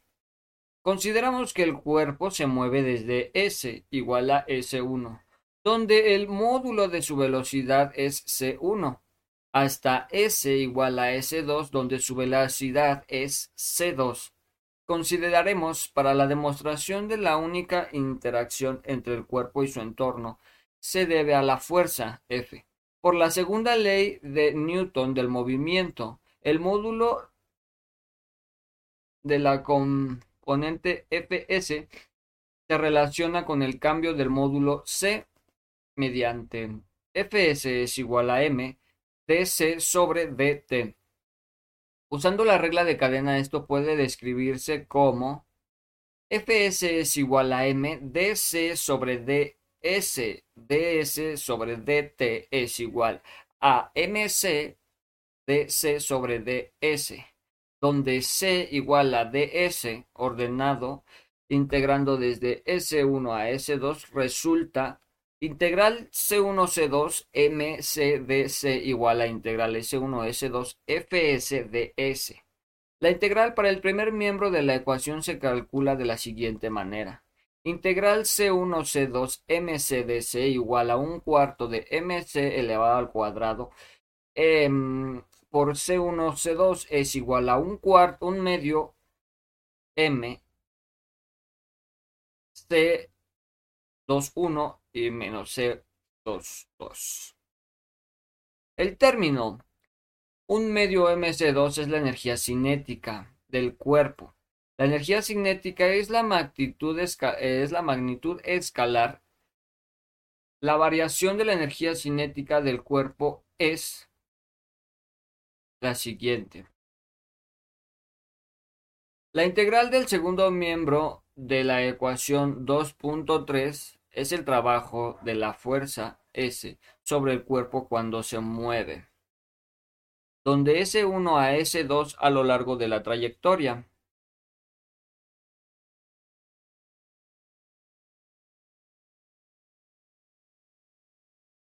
A lo largo de la trayectoria. El trabajo es también una magnitud escalar donde la expresión por el trabajo de un escrito de términos en producción escalar del vector de fuerza es el vector de desplazamiento de S.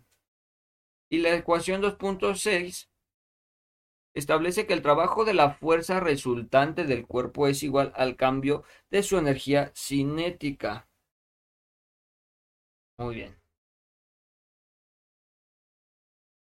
Cuando el cuerpo se acelera por la acción de fuerza resultante, el trabajo hecho sobre aquel puede considerarse una transferencia de energía al cuerpo, donde se almacena como energía cinética. La energía cinética puede almacenarse, puede calcularse, conociendo solamente la masa del cuerpo y el valor de su velocidad instantánea relativa a un sistema específico de coordenadas sin importar cómo se ha alcanzado dicha velocidad. Por lo tanto, la energía cinética es la, es la propiedad del cuerpo. La energía cinética es una propiedad extensiva, puesto que varía con la masa del cuerpo. Unidades. Este trabajo tiene unidades de fuerza por distancia.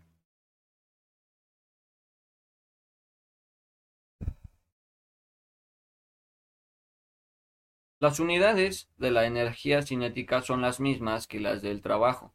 En el sistema internacional, la unidad del trabajo es el newtómetro, llamado Julio.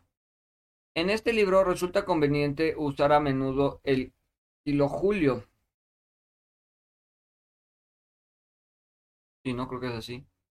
Las unidades inglesas utilizadas comúnmente para el trabajo y la energía cinética son la libra, fuerza pie, y la unidad térmica británica.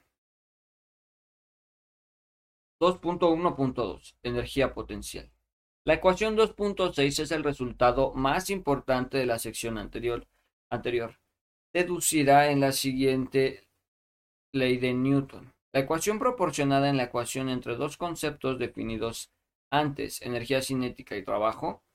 En esta sección se utilizan como punto de partida para entender el concepto de la energía. Empezaremos refiriéndonos a la figura 2.0 que se muestra en el campo de masa.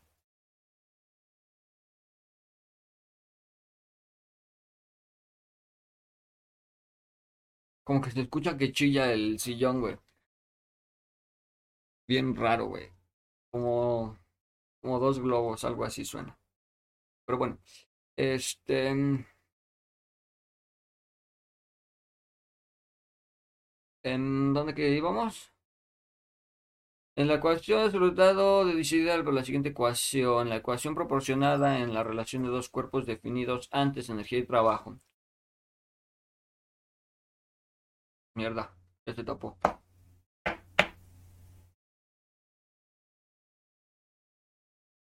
En esta sección se utiliza como punto de partida para extender el concepto de energía. Empezaremos refiriéndonos a la figura 2.2 que se muestra en el cuerpo de masa que se mueve verticalmente desde la altura Z1 a otra Z2, relativas a la superficie de la Tierra. Se muestran dos fuerzas actuando sobre el sistema. Una fuerza hacia abajo con magnitud de mg debido a la gravedad y su fuerza vertical con magnitud de r representante representada que representa el resultante de todas las demás fuerzas que actúan sobre el sistema.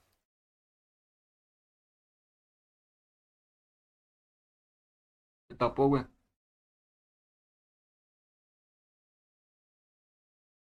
Ayúdame, Diosito.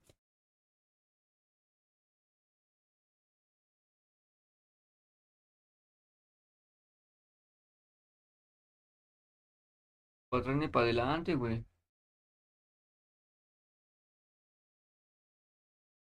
Bueno, sigamos leyendo.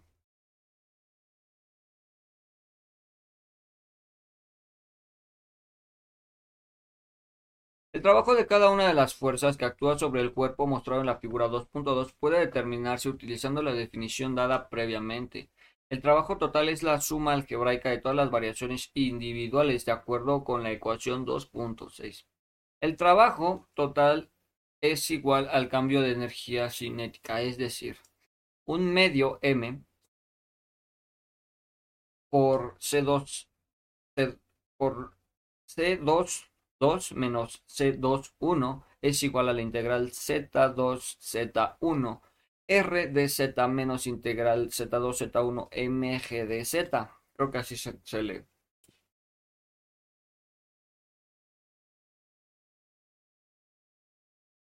Ahora puedo destapar. La introducción de este signo menos adelante del segundo término del segundo miembro es consecuencia de una fuerza de gravedad. Está dirigida hacia abajo y se desplaza y, su, y el desplazamiento considerado es hacia arriba. Voy a ver con qué la destapo, espérenme.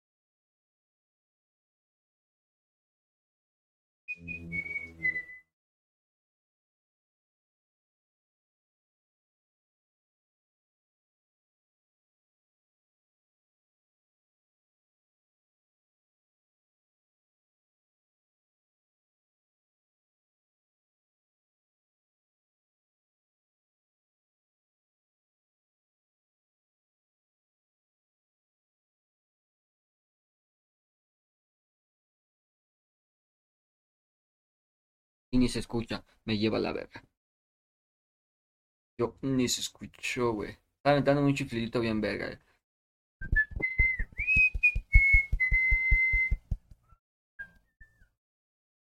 La verdad no sé si se escucha. Pero bueno. Ya se pudo, maestro. No me repruebe, gracias. no me reprueben, gracias. Ok. La introducción de este signo menos adelante, sí. La primera integral del segundo miembro de E la ecuación 2.7 2.7 representa el trabajo hecho por la fuerza R sobre el cuerpo, cuando éste se mueve verticalmente desde Z a 1 a Z2. La segunda integral puede calcularse del modo siguiente, donde la aceleración es la gravedad se considera con la altura, incorporando la ecuación 2.7 a la 2. no, 2.8 a la 2.7 ordenamos los términos y obtenemos la 2.9.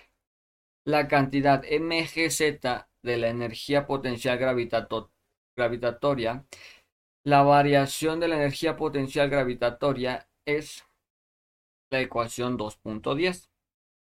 Las unidades de energía potencial en cualquier sistema de unidades son las mismas de la energía cinética. Estoy viendo, estoy buscando aquí. De la energía cinética y el trabajo. Ay, Dios mío. Ay, Dios mío, que me quedo ahogado, que me ahogo.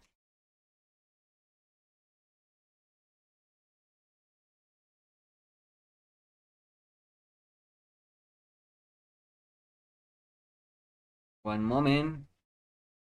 En mis tres minutos Milky Way. No, bueno, ni siquiera tres. Yo creo que me tomé como un minuto, ¿no? 30 segundos.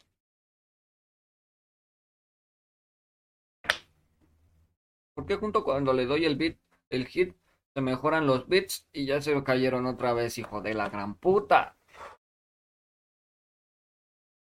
¿Quieres que YouTube me vea drogando, verdad?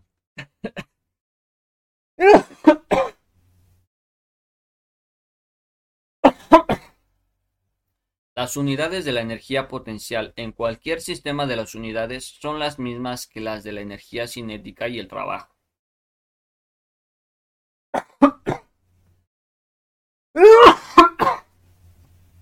La energía potencial se asocia con la fuerza de la gravedad y es por lo tanto una propiedad de un sistema que contiene el cuerpo, de la y, que contiene el cuerpo y la Tierra conjuntamente.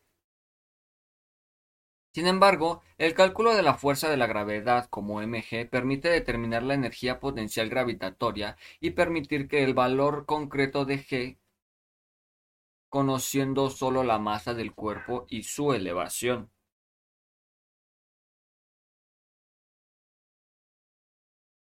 Con este enfoque, la energía potencial puede considerarse una propiedad extensiva del cuerpo. A lo largo del libro se consideran las diferencias em, en las a lo largo del libro se considera las diferencias en altura. Son, son suficientemente pequeñas como para tomar em, constante fuerza de la gravedad. El concepto de la energía potencial gravitatoria puede comunicarse, sin embargo, teniendo en cuenta la variación de la fuerza con la elevación. Para asignar el valor de la energía cinética o la energía potencial de un sistema, es necesario considerar una referencia o especificar un valor para dichas magnitudes. En dicha referencia de este en dicha referencia. De este modo, los valores de las energías cinética y potencial se determinan en relación con la elección arbitraria y la referencia y los valores asignados a ella. Sin embargo, puesto que solamente se requiere calcular cambios de las energías potencial y específica entre dos estados. Esta referencia arbitraria se cancela. La ecuación 2.9 establece que el trabajo total de las fuerzas que actúa sobre el cuerpo desde su entorno, con la excepción de la fuerza de la gravedad, es decir, la suma de cambios en las energías cinética y potencial del cuerpo. Cuando la fuerza resultante provoca un aumento en la altura o en la cancelación del cuerpo de ambos. El trabajo hecho por dicha fuerza puede considerarse como una transferencia de energía al cuerpo, donde se almacena como energía potencial gravitatoria y o energía cinética. La notación de energía como una propiedad extensiva que se conserva es una consecuencia de esta interpretación. La interpretación de la ecuación 2.9 como una expresión del principio de conservación de la energía puede reforzarse considerando el caso especial de un cuerpo sobre el que la única fuerza que actúa es la debida gravedad. En este caso, el, segundo miembro se anula reduciéndole a la ecuación 1. a la ecuación 2.11. Tales conclusiones, la suma de las energías cinética y potencial gravitatoria pertenece permanece constante. La ecuación 2.11 muestra también que la energía puede transformarse de una forma en otra. En, un en el caso de objetos se cae bajo influencia exclusiva de gravedad.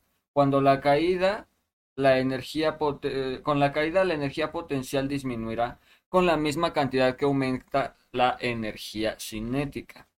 Conclusión. Hasta aquí te presentamos, hasta aquí la presentación, que se ha centrado en los sistemas que en las fuerzas aplicadas afectan solo en su velocidad y posición en todo. Sin embargo, los sistemas de interés en ingeniería inter interaccionan normalmente con su entorno en formas más complicadas, con cambios también en otras propiedades. Para analizar tales sistemas no basta solo con los conceptos de energía potencial y cinética, ni basta con el principio rudimentario de la conservación de la energía introducido en esta sección. En la termodinámica, el concepto de energía se amplía para considerar los cambios de observación los cambios observados y el principio de conservación de la energía. Ya estoy ahí mezclando palabras.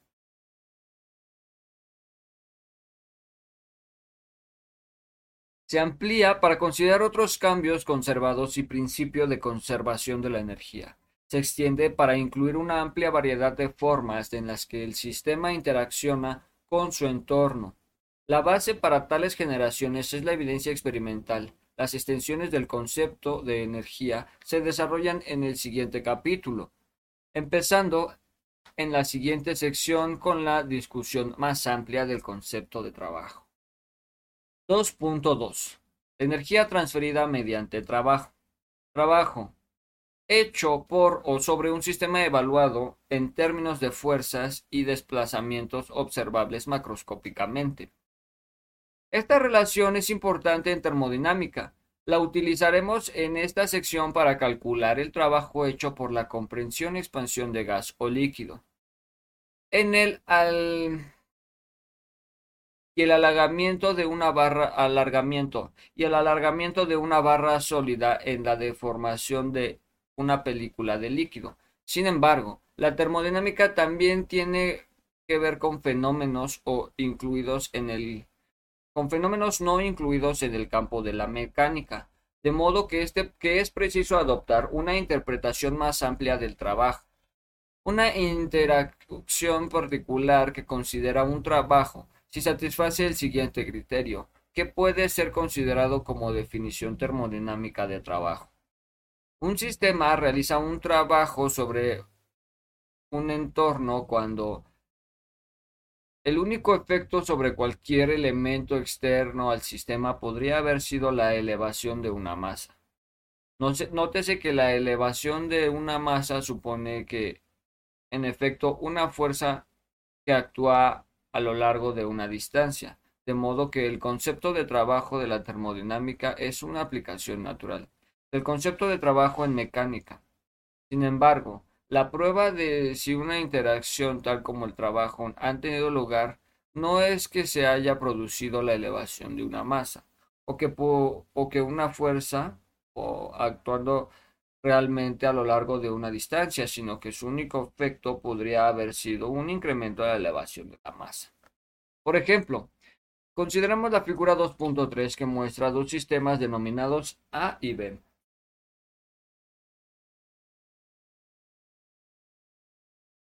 En el sistema A se agita un gas en una rueda de paletas y la rueda de paletas hace trabajo sobre el gas. Los principios podrían actuar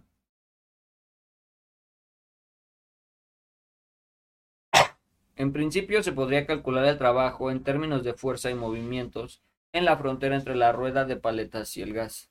Dicho cálculo es consistente en la ecuación 2.12, donde el trabajo es el producto de una fuerza por un desplazamiento. En contraste, Consideramos que el sistema B, que incluye una sola batería, que la frontera del sistema B, las fuerzas de los movimientos no son evidentes, más bien. Hay una corriente eléctrica I producida por la diferencia potencial de potencial eléctrico que existe entre terminales A y B. El hecho que este tipo de interacciones de frontera se pueda clasificar como trabajo es una consecuencia de la definición termodinámica de trabajo dada anteriormente. Podemos imaginar que la corriente se suministra a un motor eléctrico hipotético que eleva un peso de entorno. El trabajo es una forma de transferir energía. Según esto, el término trabajo no se refiere a lo que está siendo transferido entre sistemas a lo que está almacenado dentro de los sistemas. La energía se transfiere y almacena dado que se realiza trabajo. 2.2.1 Convenio de signos y notación.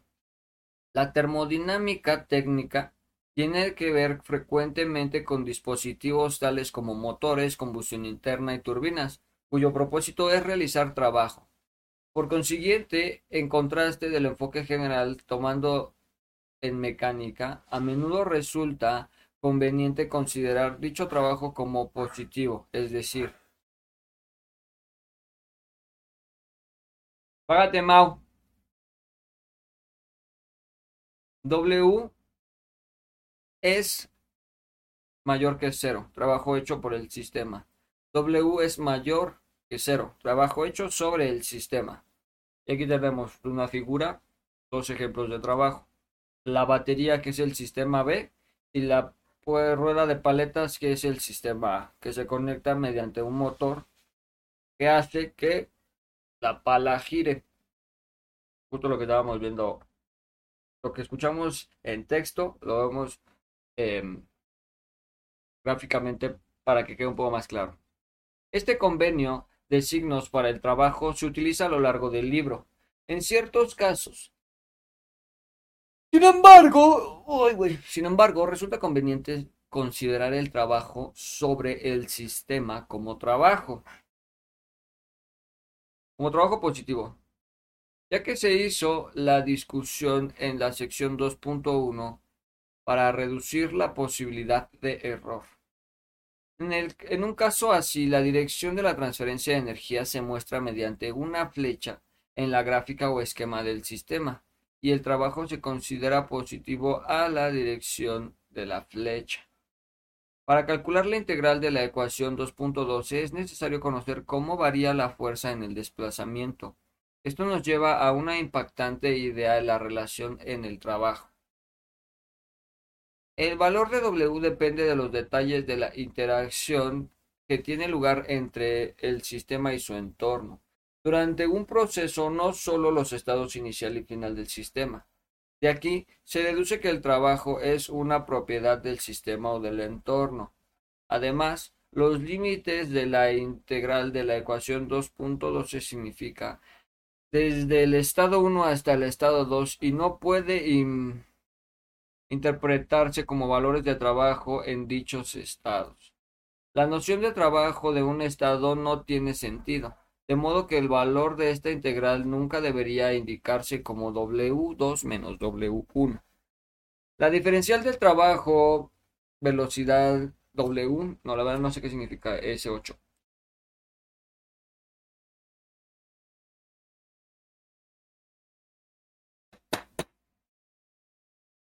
Trague la ceniza.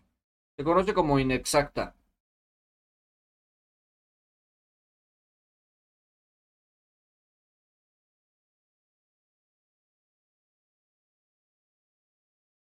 ¿Dónde verga decía eso?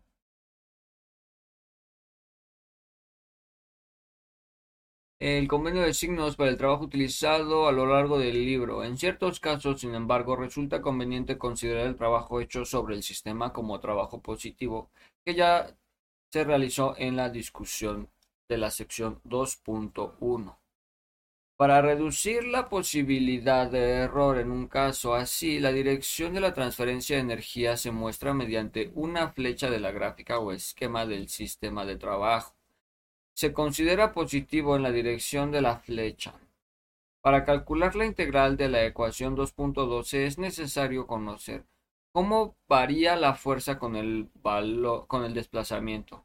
Esto nos lleva a una importante idea en relación con el trabajo.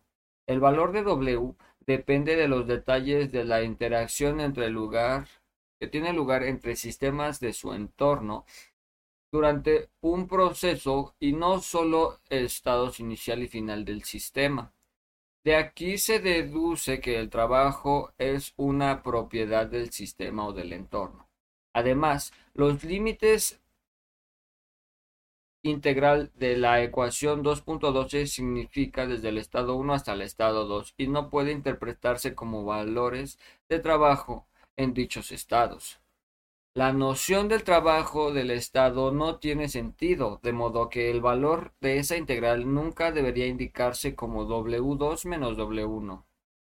La diferencial del trabajo se conoce como inexacta porque en general la integral correspondiente no puede calcularse sin especificar los detalles del proceso. Por otra parte, la diferencial de la propiedad se llama exacta porque a cambio en dicha propiedad entre dos estados particulares no depende, no depende en modo alguno del tipo de proceso que los une. Por ejemplo, el cambio de volumen entre dos estados puede determinarse integral la diferencial sin importar los detalles del proceso como sigue, donde V1 es el volumen en el estado 1 y V2 es el volumen en el estado 2. La diferencial de toda propiedad es exacta. Las diferencias exactas se escriben usando el símbolo D. como la expresión anterior. Para destacar la diferencia entre diferenciales exactas e inexactas. La diferencial entre el trabajo se describe como 8W1, la verdad no sé qué significa. El símbolo S se utiliza también para identificar cualquier otra diferencial inexacta que pueda aparecer. O sea, esto significa diferencial inexacta. En, muchos análisis termodinámicos interesa conocer la velocidad con que se transfiere la energía. La velocidad de transferencia de energía mediante el trabajo se llama potencia y se representa por W puntito arriba. Cuando esta interacción, tal como el trabajo, incluye fuerzas observables macroscópicamente como la ecuación 2.12, la velocidad de transferencia de energía por trabajo es igual al producto de la fuerza por la velocidad del punto de aplicación de la fuerza. Voy a mear, que tengo ganas de mear otra vez. Así es esto.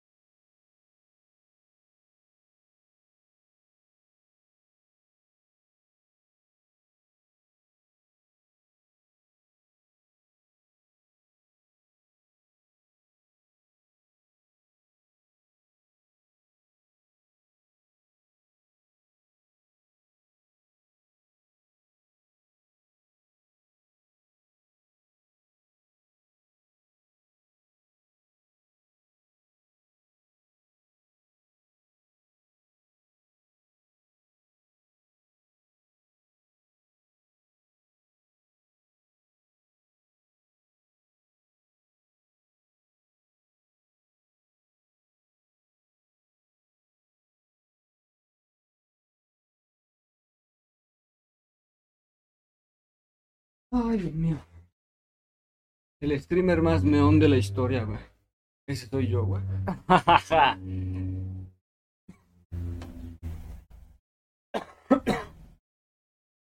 El punto que aparece sobre el símbolo como en W se utiliza en el libro para indicar que la velocidad del cambio con respecto del tiempo. En principio, la ecuación 2.13 puede integrarse desde el tiempo 1 al tiempo 2 desde el tiempo T1 hasta al T2. Para evaluar el trabajo total hecho en ese intervalo de tiempo. Para W se aplica el mismo convenio de signos que para W. La potencia puede expresarse en términos de cualquier unidad para la energía de tiempo, puesto que es la velocidad o ritmo con el que se hace trabajo. En el sistema internacional, la unidad para la potencial del julio por segundo, llamada Wittio, Wattio. En este libro también se utilizará el kilowattio, las unidades inglesas utilizadas comúnmente para la potencia que ya nos habían dicho, y por el caballo de vapor. Por ejemplo, para ilustrar el uso de la ecuación 2.13 calcularemos la potencia requerida por Charlie ciclista que viaja a 32 km por hora para vencer la resistencia del aire. Esta resistencia aerodinámica viene dada por Fd es igual a un medio de Rd APC elevado al segundo, donde Rd es igual a 0.88, que se es constante llamada coeficiente resistencial. A igual a, 36, a 0.36 metros cuadrados es el área frontal de la bicicleta del ciclista y P 1.20 gramos kilogramo por metro cuadrado. Es la densidad del aire. Según la ecuación 2.3, la potencia requerida, requerida es Fd por C o W que es igual a un medio R de APC elevado al cuadrado por C, lo que nos da un resultado de un medio R de APC elevado a la tercera. Con ello el potencial de kilogramo de kilovatio sería W es igual a un medio 0,88 0,36 metros 1.2 kilogramos sobre metro cúbico elevado a la tercera, 8.9 metros por segundo elevado a la tercera, un 10 elevado a la menos 3 kilovatios sobre vatio, que es igual a 0.113 kilovatios. Hay muchas formas de realizar trabajo sobre un sistema o que éste lo realice. El resto de la sección se indica a considerar varios ejemplos empezando con el importante caso del trabajo hecho cuando el volumen de una cantidad de gas o líquido cambia por expansión o compresión. 2.2.2 Trabajo de la expansión o compresión. Queremos calcular el trabajo hecho por el sistema cerrado de la figura 1.2.4, consistente en un gas o líquido contenido en un dispositivo de cilindro o pistón. Cuando el gas se expande durante el proceso, la presión del gas ejerce una fuerza normal sobre el pistón, o sea, P, que es la presión que actúa sobre la superficie de separación entre el gas y el pistón. La fuerza que ejerce el gas sobre el pistón es simplemente producto de PA, donde A es el área de superficie del pistón. El trabajo hecho por el sistema cuando el pistón se desplaza hacia DX es este símbolo raro que no entiendo, W que es igual a PA de X. El, producto A de X en la ecuación 2.15 equivale al cambio del volumen del sistema, dV. Así, la expresión del trabajo puede escribirse así. Puesto que dW es positiva cuando el volumen aumenta, el trabajo en la frontera del movimiento es positivo cuando el gas se expande el valor de dv es negativo para una comprensión y también es el trabajo resultante de la ecuación 2.16. Estos signos están de acuerdo con lo establecido previamente en el convenio de los signos para el trabajo. El trabajo para un cambio de volumen desde V1 a V2 se obtiene integrado por la ecuación 2.16. W esa es la ecuación 2.17. W es igual a la integral V2V1 P dV. Aunque la ecuación 2.17 ha deducido para el caso de gaso líquido en un dispositivo cilindro-pistón, también es también aplicable al sistema de cualquier forma, siempre que la presión sea uniforme, con la presión sobre la superficie límite en movimiento. Procesos reales de compresión o expansión. Para calcular la ecuación para calcular la integral de la ecuación 2.17 precisa una reacción entre pistón del gas en una frontera de movimiento en un volumen del sistema. Esta información puede ser difícil o incluso imposible de obtener en una expansión o compresión reales de gas. Por ejemplo, un cilindro de motor de automóvil, la combustión y otras causas de equilibrio dan lugar a inhomogeneidades en el volumen del cilindro, que pueden hacer interminada la presión en la frontera del movimiento. Así, si la cabeza del cilindro se monta en trans... Así, si en la cabeza del cilindro se monta un trans de presión, el registro proporcionará una aproximación para la presión en una cara interior del pistón necesaria para la ecuación 2,17. Además, incluso cuando la presión medida en cualquier punto de cilindro, ya sea básicamente igual a la ejercida en la cara del pistón, puede existir dispersión en los datos de presión y volumen, como muestra la figura 2.5. El área bajo curva ajustada en estos datos dará tan solo una estimulación aceptable para la integral de la ecuación 2.17. Por lo tanto, el trabajo Veremos después que en algunos casos donde la falta de relación requerida presión-volumen nos impide evaluar el trabajo a partir de la ecuación 217. Este puede determinarse alternativamente a partir de un balance de energía. Sección 2.5. El trabajo y expansión y comprensión en procesos de cuasequilibrio. En la sección 1.3 se ha introducido un tipo de idealizado en procesos llamados procesos de cuasequilibrio o procesos o proceso cualiestático. Un proceso así es aquel en el que todos los estados por los que el sistema pueda considerarse estados de equilibrio un aspecto particularmente importante del concepto que em, el concepto de proceso cuasi equilibrio es de los valores de propiedades inmersivas. Son uniformes a través de los sistemas o de cada fase presente en, en el sistema de en cada estado alcanzado. Para considerar cómo puede expandirse o comprimirse un proceso cuantiestático, un gas o un líquido, nos referiremos a la figura 2.6, que muestra un sistema que consiste un gas inicialmente en equilibrio. Como se ve en la figura, la presión del gas se mantiene uniforme mediante un número de pequeñas masas que actúan sobre el pistón libre. Imaginemos que quitamos una de las masas, permitiendo a un pistón moverse hacia arriba al expandirse ligeramente el gas. Durante la tal expansión, el estado del gas solo se separará ligeramente del equilibrio. El sistema alcanzará un nuevo estado de equilibrio, en el que la presión y el resto de las propiedades inmersivas tendrán un nuevo valor uniforme.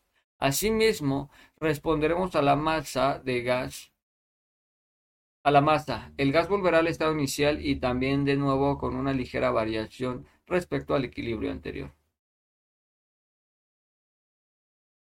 Si varias de estas masas se van con se van quitando una después de otra, el gas pasará a través de una secuencia de estados de equilibrio, sin nunca estar lejos de él. En el límite, cuando el incremento de masa se haga infinitamente pequeño, obtendremos un proceso de expansión cuantiestática, cuasi equilibrio. Eh, obtendremos un proceso de expansión de cuasi equilibrio. Puede visualizarse también una comprensión de cuasi equilibrio mediante condiciones similares, iba a decir federales, no sé por qué puede utilizarse para calcular el trabajo en procesos de expansión o comprensión cuantiestáticos. Para tales procesos idealizados, la presión, que en la ecuación es la presión de la cantidad de total de gas o líquido que desarrolla el proceso. No solo la presión en la frontera se mueve, la relación entre la presión y el volumen puede ser gráfica o analítica. Consideramos el primer lugar, en primer lugar, una relación gráfica. Una relación gráfica es la que se muestra con el diagrama previsión-volumen. Inicialmente, la cara del pistón está en la posición X1 y la posición del gas es P1. Al final del proceso de expansión cuantiestática, el pistón eh, se encuentra en la posición X2 y la presión se ha reducido a P2. La presión uniforme de todo el gas se muestra para cada posición de pistón, como un punto de diagrama. La curva o trayectoria del proceso se conecta, a los estados en 10, en 1 y 2. El diagrama representa el conjunto de estados de equilibrio por los que un sistema ha pasado durante el proceso. El trabajo hecho por el gas sobre el pistón durante la presión que viene dado por la integral PdV, a la cual puede interpretarse como el área bajo la curva de presión en función del volumen Así el área sombreada de la figura 2.7 es igual al trabajo de proceso.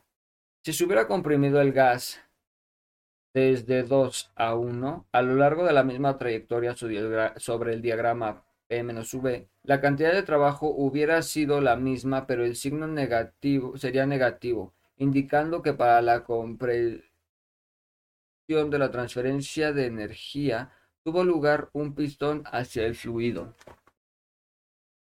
La interpretación del trabajo como un área en el caso del proceso de expansión o compresión cuantiestática permite una demostración sencilla de, de idea que el trabajo depende del proceso, por lo tanto no es una propiedad. Esto se puede deducir del análisis de la figura 2.8. Supongamos que el gas evoluciona a un dispositivo cilindro pistón, de un estado inicial de equilibrio 1 a un estado final de equilibrio 2 a lo largo de dos procesos. diferentes señados A y B. En la figura 2.8, puesto que el área de trabajo, el área debajo de cada trayectoria representa el trabajo para el correspondiente proceso. Este trabajo depende de los detalles. Me veo muy, muy down, no muy slow.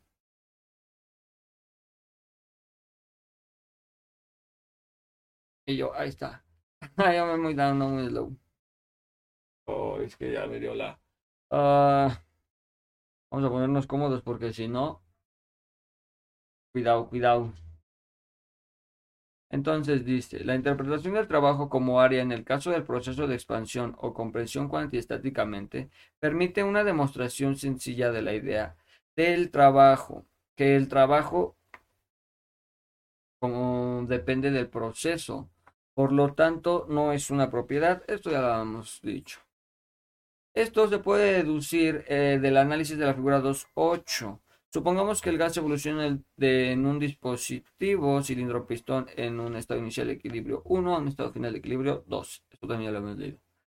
A lo largo de los procesos diferentes señados A y B. Eh, la figura 2.8, puesto que el área debajo de cada trayectoria representa un trabajo correspondiente a proceso.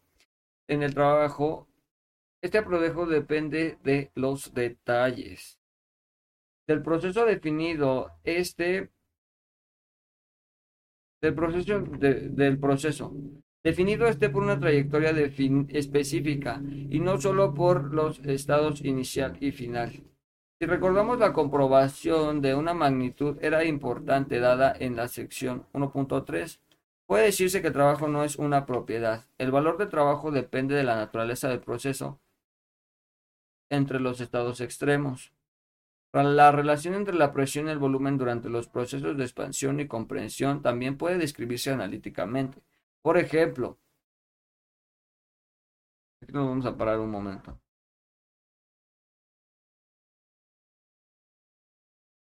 Ya nos mandaron un problema aquí. La mana, la mana, la maranica. La margarita, mi florecita, la margarita. Un ejemplo de ello también se tiene con la expresión PVN, que bueno que no venía de seguidas las dos letras, la primera y la última. PNB, no, espérate, espérate, así no, PVN. Eh, yo, PNB, no, PNB no, PVN. PBN. Entonces,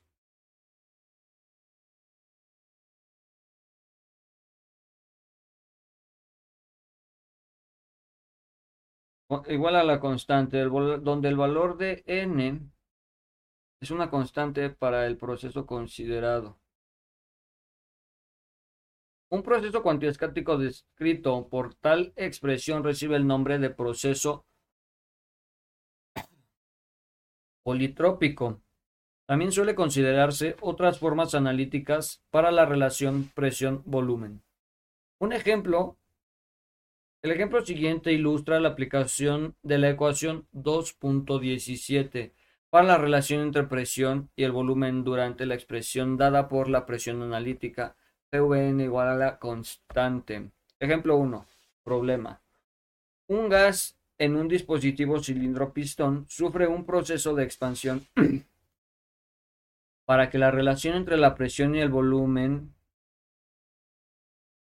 viene dada por PV n igual a constante.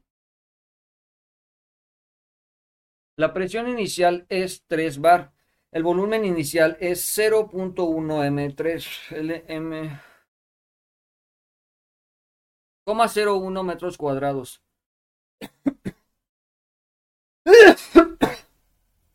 El volumen final es 0.02 metros cuadrados. Determínese el trabajo de kilojulios para el proceso Si A, n es igual a 1.5, B, n es igual a 1.0 y C, n es igual a 0.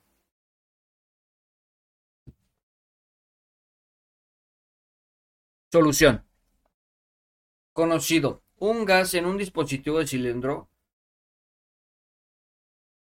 sufre una expansión en el que PVN es igual a constante se debe hallar el trabajo si A es igual a N1.5, B es igual a N.0 y C es igual a 0.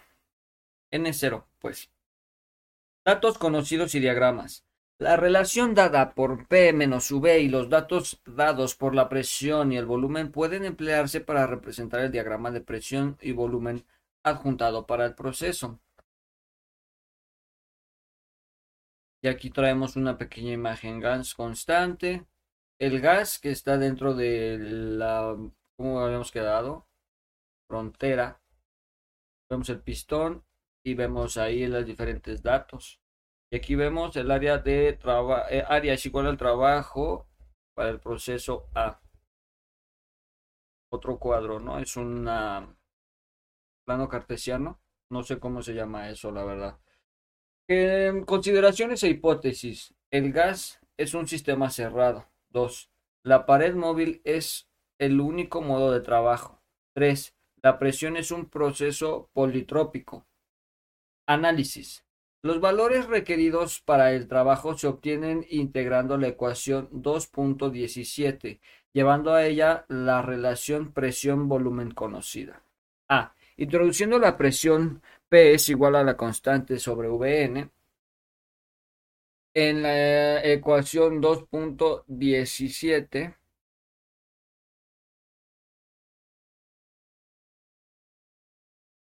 llevando a ella la relación presión-volumen conocida. La constante es la presión que puede calcularse en cada uno de los extremos. Esta presión es válida para todos los valores n, excepto para n.1. En este caso, se resuelve en el apartado B para calcular W. En el apartado B, para calcular W es necesario conocer la presión del estado 2. Dicha presión se puede calcular con la relación P. P es que es P1, V1, Vn1 es igual P2, V2, Vn2. Que ordenado, pues se ve diferente. Para n 1,0 la relación presión-volumen es PV igual a constante o PV constante sobre V. Para N0 la relación presión-volumen se reduce a P es igual a CTE y la integral transformada en W igual a P V2 menos V1 es un caso especial. En la expresión obtenida en el apartado A, sustituyendo los valores y convirtiendo las unidades como antes, W es igual a más 30 kilojoules.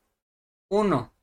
En cada caso, el trabajo para el proceso puede interpretarse como el área bajo la curva que representa el proceso en el respectivo diagrama P-V. Nótese que las áreas relativas son coherentes con los resultados numéricos.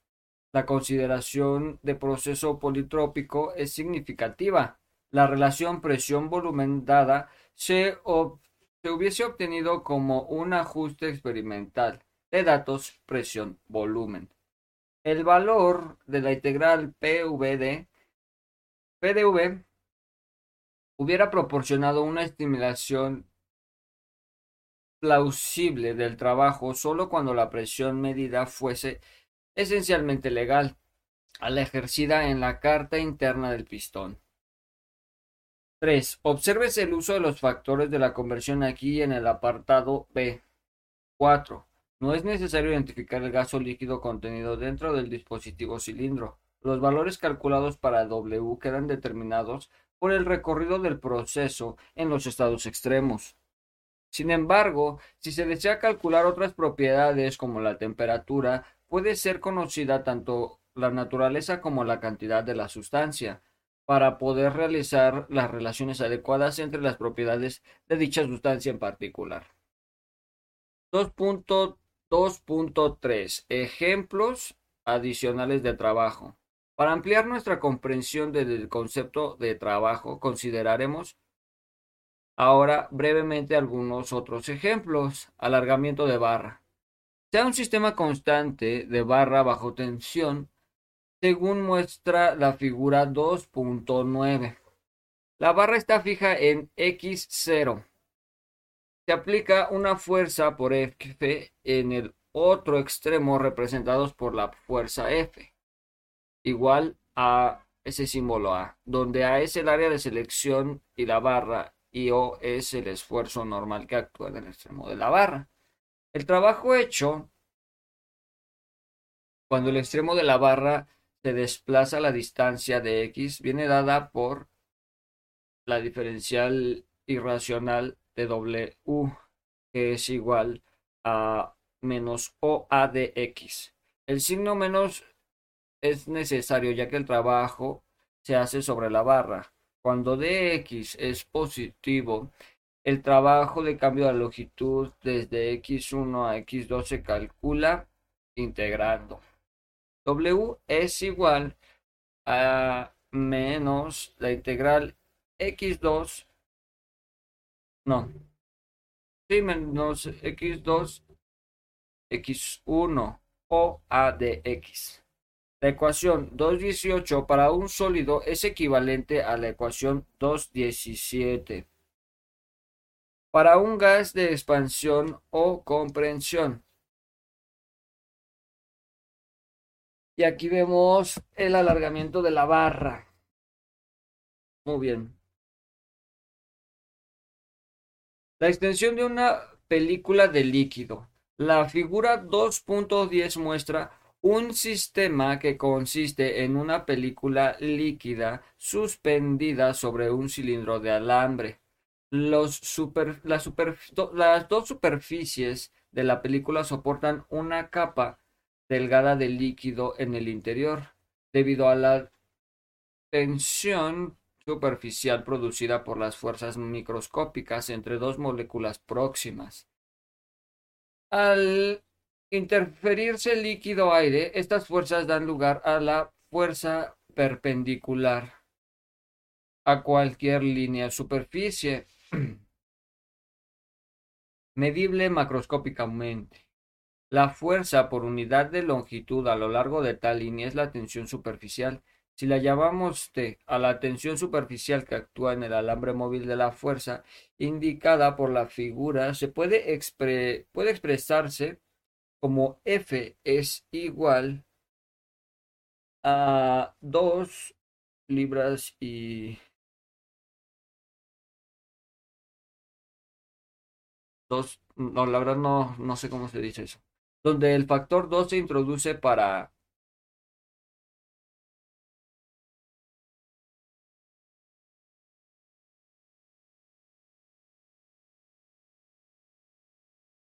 El signo menos es necesario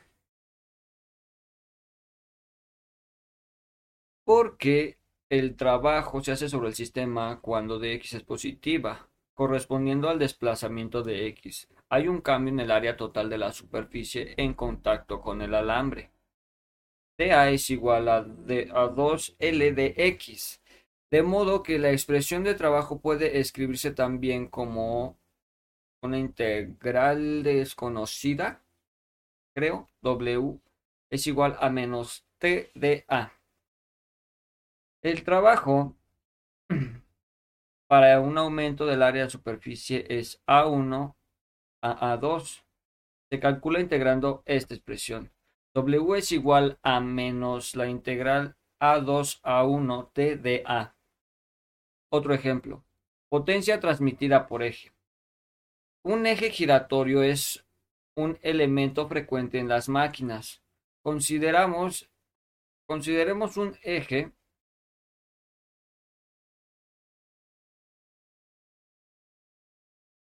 que gira a la velocidad angular y que ejerce un movimiento sobre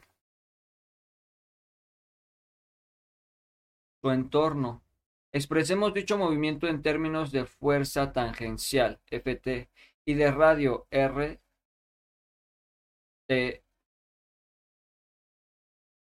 RF es igual a FTR.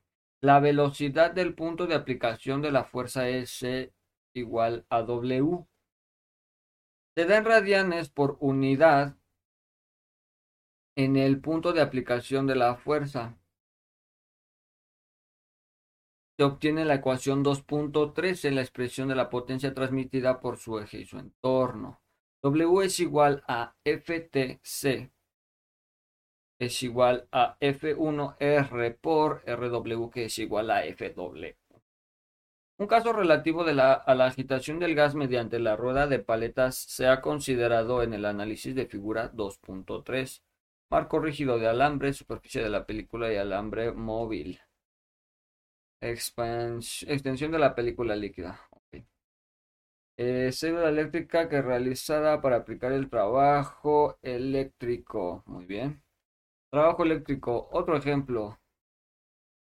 La figura 2.1 muestra un sistema que consiste en una celda electrónica. La celda está conectada a un circuito externo a través de a, través que se le suministra una corriente eléctrica. El trabajo se, abre se hace sobre un sistema cuando los electrones cruzan su frontera. La respuesta, en respuesta a la fuerza asociada por el campo eléctrico. Macroscópicamente, el flujo de electrones se manifiesta como una corriente eléctrica y latina, originada por la diferencia potencial eléctrico E existe, existente entre dos, entre los terminales A y B. Que este tipo interactivo puede clasificarse como trabajo, se deduce un criterio termodinámico dado previamente. Independientemente de la naturaleza del sistema en estudio puede considerarse que la corriente podría suministrarse a un motor eléctrico para que la evaluara para que evaluara una masa en un entorno visto en el análisis de la figura 2.3. La velocidad a la que el trabajo se ejecuta, o sea, el potencial es W, es igual a menos EI. Puesto que la corriente I es igual a dz sobre T, el trabajo puede expresarse de forma diferencial según W menos E donde dz es la cantidad de carga eléctrica que fluye al sistema, el signo menos necesario debido al convenio de signos establecidos antes para el trabajo. Cuando la potencia se calcula en vatios y la unidad de corriente en el amperio de la unidad básica del sistema internacional. La unidad potencial de eléctrico es el voltio definido como un vatio por amperio. Otro ejemplo. Esto está el culo de ejemplos. Trabajo debido a la polarización o magnetización. Y al final no voy a terminar entendiendo nada. ¿Y sabes qué, güey? Me voy a quedar todo así de que, oh, maestro, no entendí, güey. ¿Sabes? Me voy a quedar bien imbécil. Pero bueno. Vamos a ver. Nos referimos a continuación brevemente a los tipos de trabajo que pueden hacerse sobre los sistemas presentes en cambios eléctricos o magnéticos conocidos como trabajos de polarización y magnetización respectivamente. Desde el punto de vista macroscópico y diplos y dipolos eléctricos en los dieléctricos que los de, a ver, a ver, a ver, a ver, a ver, a ver, a ver, a ver, ¿qué? Desde el punto de vista macroscópico, en los diplos eléctricos de los dieléctricos ofrecen resistencia a la rotación. De modo que se realiza trabajo cuando son alineados por un campo eléctrico de modo similar. Los dipolos magnéticos presentan resistencia de rotación, de modo que se realiza trabajo sobre criterios materiales cuando su magnetización se modifica. La polarización de la magnetización dan lugar a los cambios detectables macroscópicamente en el momento dipolar total.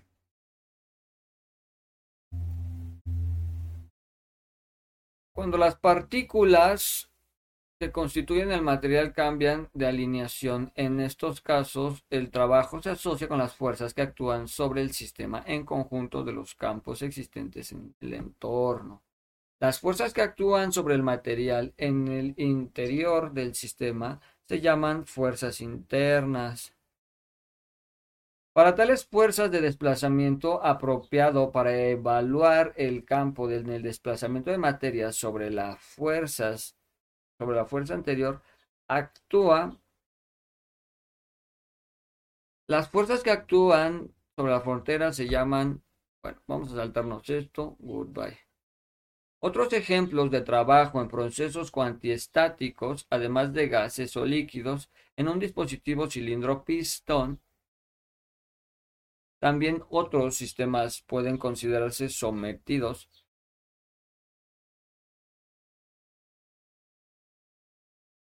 a procesos de tipo cuantiestático.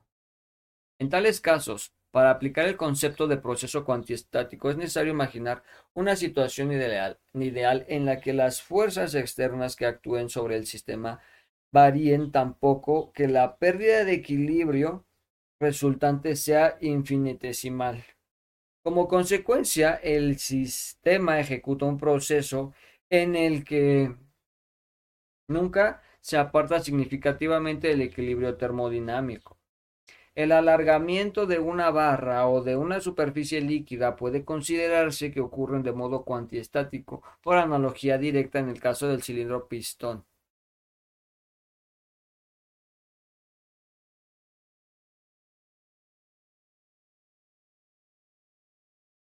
Chinga, ¿dónde decía eso?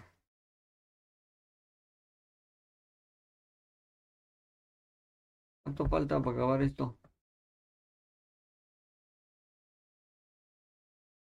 2.3.4, 2.4, ¿sabes qué? La lectura la voy a dejar por aquí porque la verdad me estoy durmiendo, me está dando hambre y no he avanzado ni verga en mi tarea, así que Ok, instrucciones, análisis teórico, la chiripiorca. Después de realizar las lecturas anteriores, realiza lo siguiente, incluyendo las referencias de fuentes de cada bloque de información o pregunta en formato APA o autor. Vete a la verga, por favor. Elabora un mapa mental. Hija de tu puta madre. Eres culera como tu cara. Elabora un mapa mental de los principales componentes de un sistema termodinámico. Incluyan una breve estoy transcribiendo todo esto para después ponerlo en mi, en mi Word. Incluya brevemente una descripción. Una breve descripción. Una breve, una descripción. Una breve descripción. Resultado, diferencias de uno, tipos de sistemas.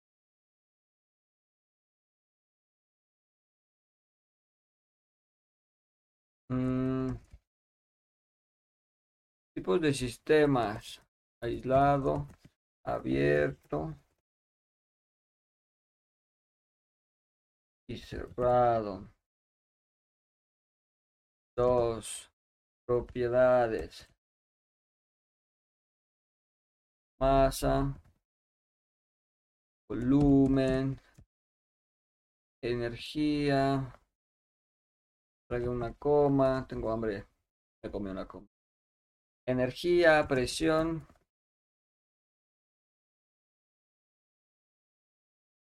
y temperatura.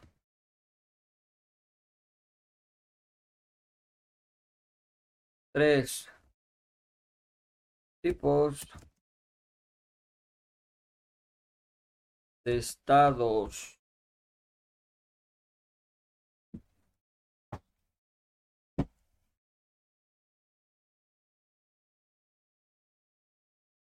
Tipos de estados. Mm muerto, estacionario,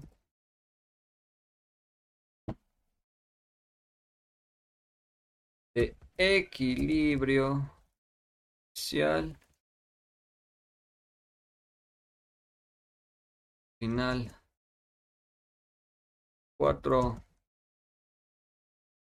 así es cuatro. ¿Y cómo se escribe cuatro? Tipos de proceso. Isotérmico, isobárico, isométrico.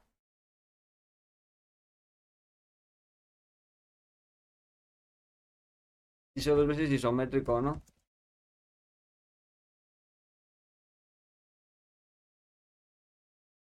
Concepto de volumen. Concepto de volumen de control y frontera.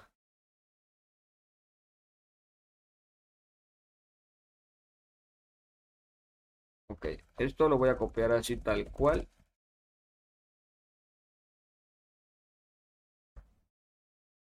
Aquí. Luego Incluye una brille isotérmico. Bueno. Isotérmico. Isotérmico isométrico.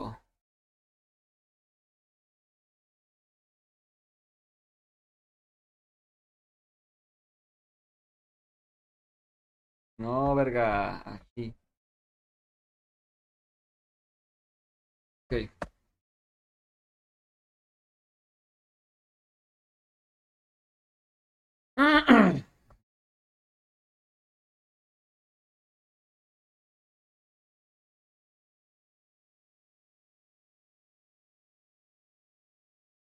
Vamos a ponerle aquí dos. Describir detalla, detalladamente la teoría para realizar un balance de masa y energía. Uno. Escribir propias palabras, escribir la ley de conservación de la energía, cuestiones importantes importantes y responder.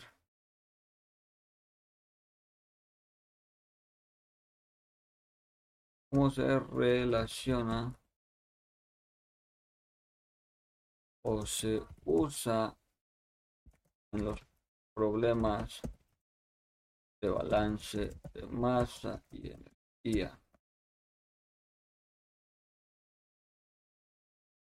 Dos, describir con tus propias palabras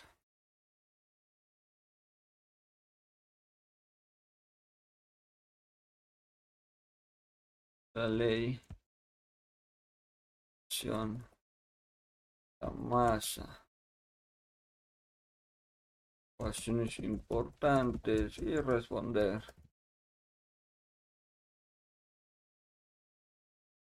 cómo se relaciona o se usa en los problemas de balance de masa y energía. El 3. Describir la primera, segunda,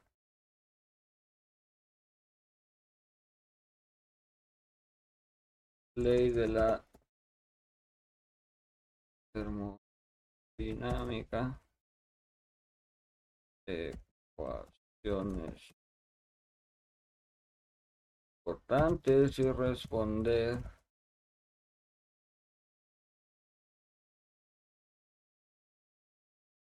cómo se relaciona o se usa en los problemas de balance de energía. 4. Responder cuál es la diferencia entre trabajo, está súper fácil, y potencia. Después de todo lo que leí, güey, no mames. Te lo podré decir ahora mismo. ¿Cuál es la diferencia entre guía y flujo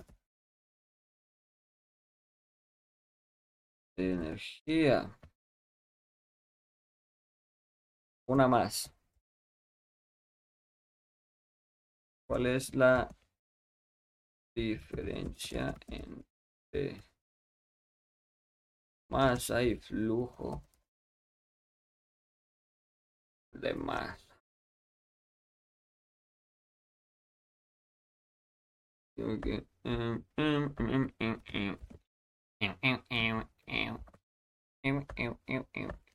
En formato. Pero qué carajo. Yo, pero qué carajo. Esto es en formato. Eso le.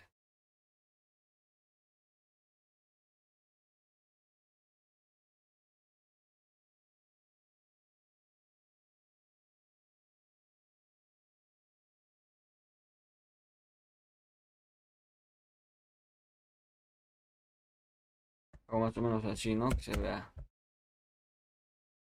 Se vea más o menos. Y ahora. Eh, mierda.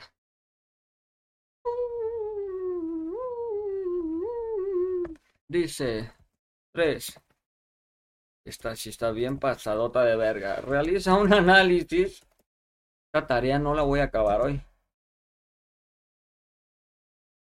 De la teoría principal de los balances de masa para sistemas cerrados.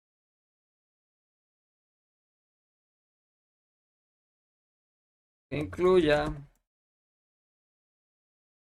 la de su puta madre, ojalá, no mames, no ha de tener hijos esta perra desgraciada.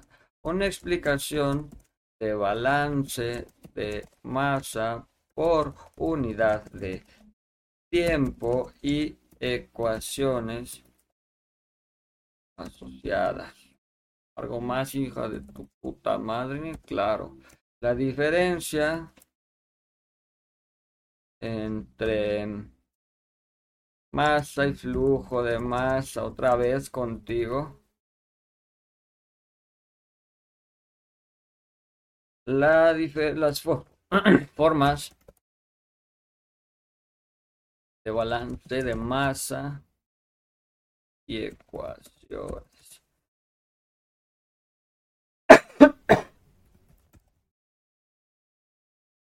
ecuaciones. Asociadas. Cuatro balances de masa de los en sistemas estacionarios y ecuaciones asociadas. No te pases de verga, güey.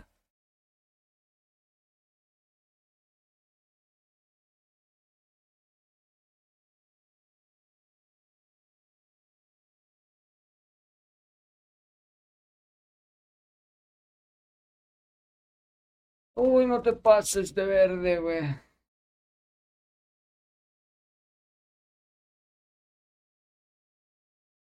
Uf.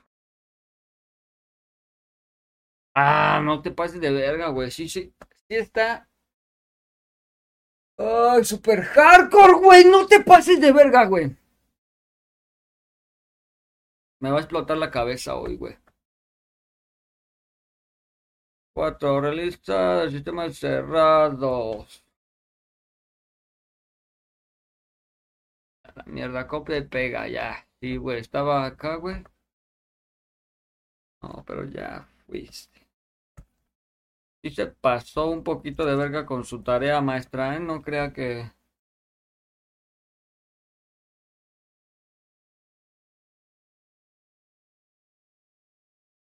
¡Ah! Problemas. Resuelve los siguientes problemas. De tu solución debe cumplir con los siguientes. O sea, toda... No te... Esta tarea... ¿Que ya con esto paso toda la materia o qué, güey? ¿Qué tipo de tarea es esta, güey? O sea... Y espérate porque mira aquí me dice. Resuelve los problemas de acá y su puta madre. Problema 1. Balance de no sé qué verga, su pinche madre. Eh, aquí. No, güey. No se puede, güey.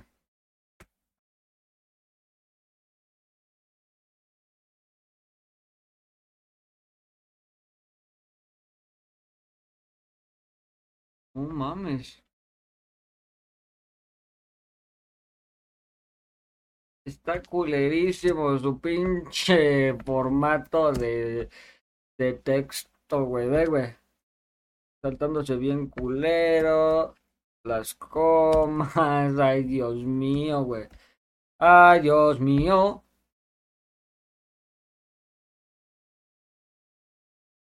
Problema uno. Y espérate porque aquí hace falta. Ta, ta, ta, ta. No mames, güey.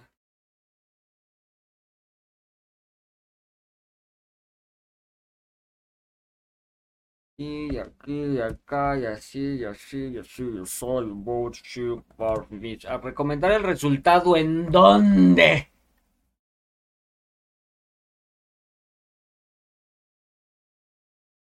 En mi actividad, yo dije, no mames, pues si esto no es una puta ya me estoy poniendo estrés, güey. Ya me estoy.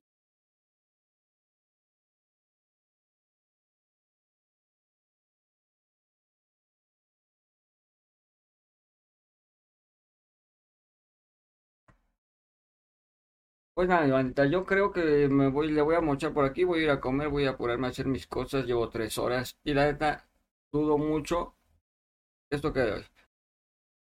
Ok, mi bandita, bueno, después de la verdad ni sé qué hora era ayer cuando terminé la tarea, eran como las 10, 12 de la noche. Bueno, esto lo estoy diciendo el día 25 de, enero.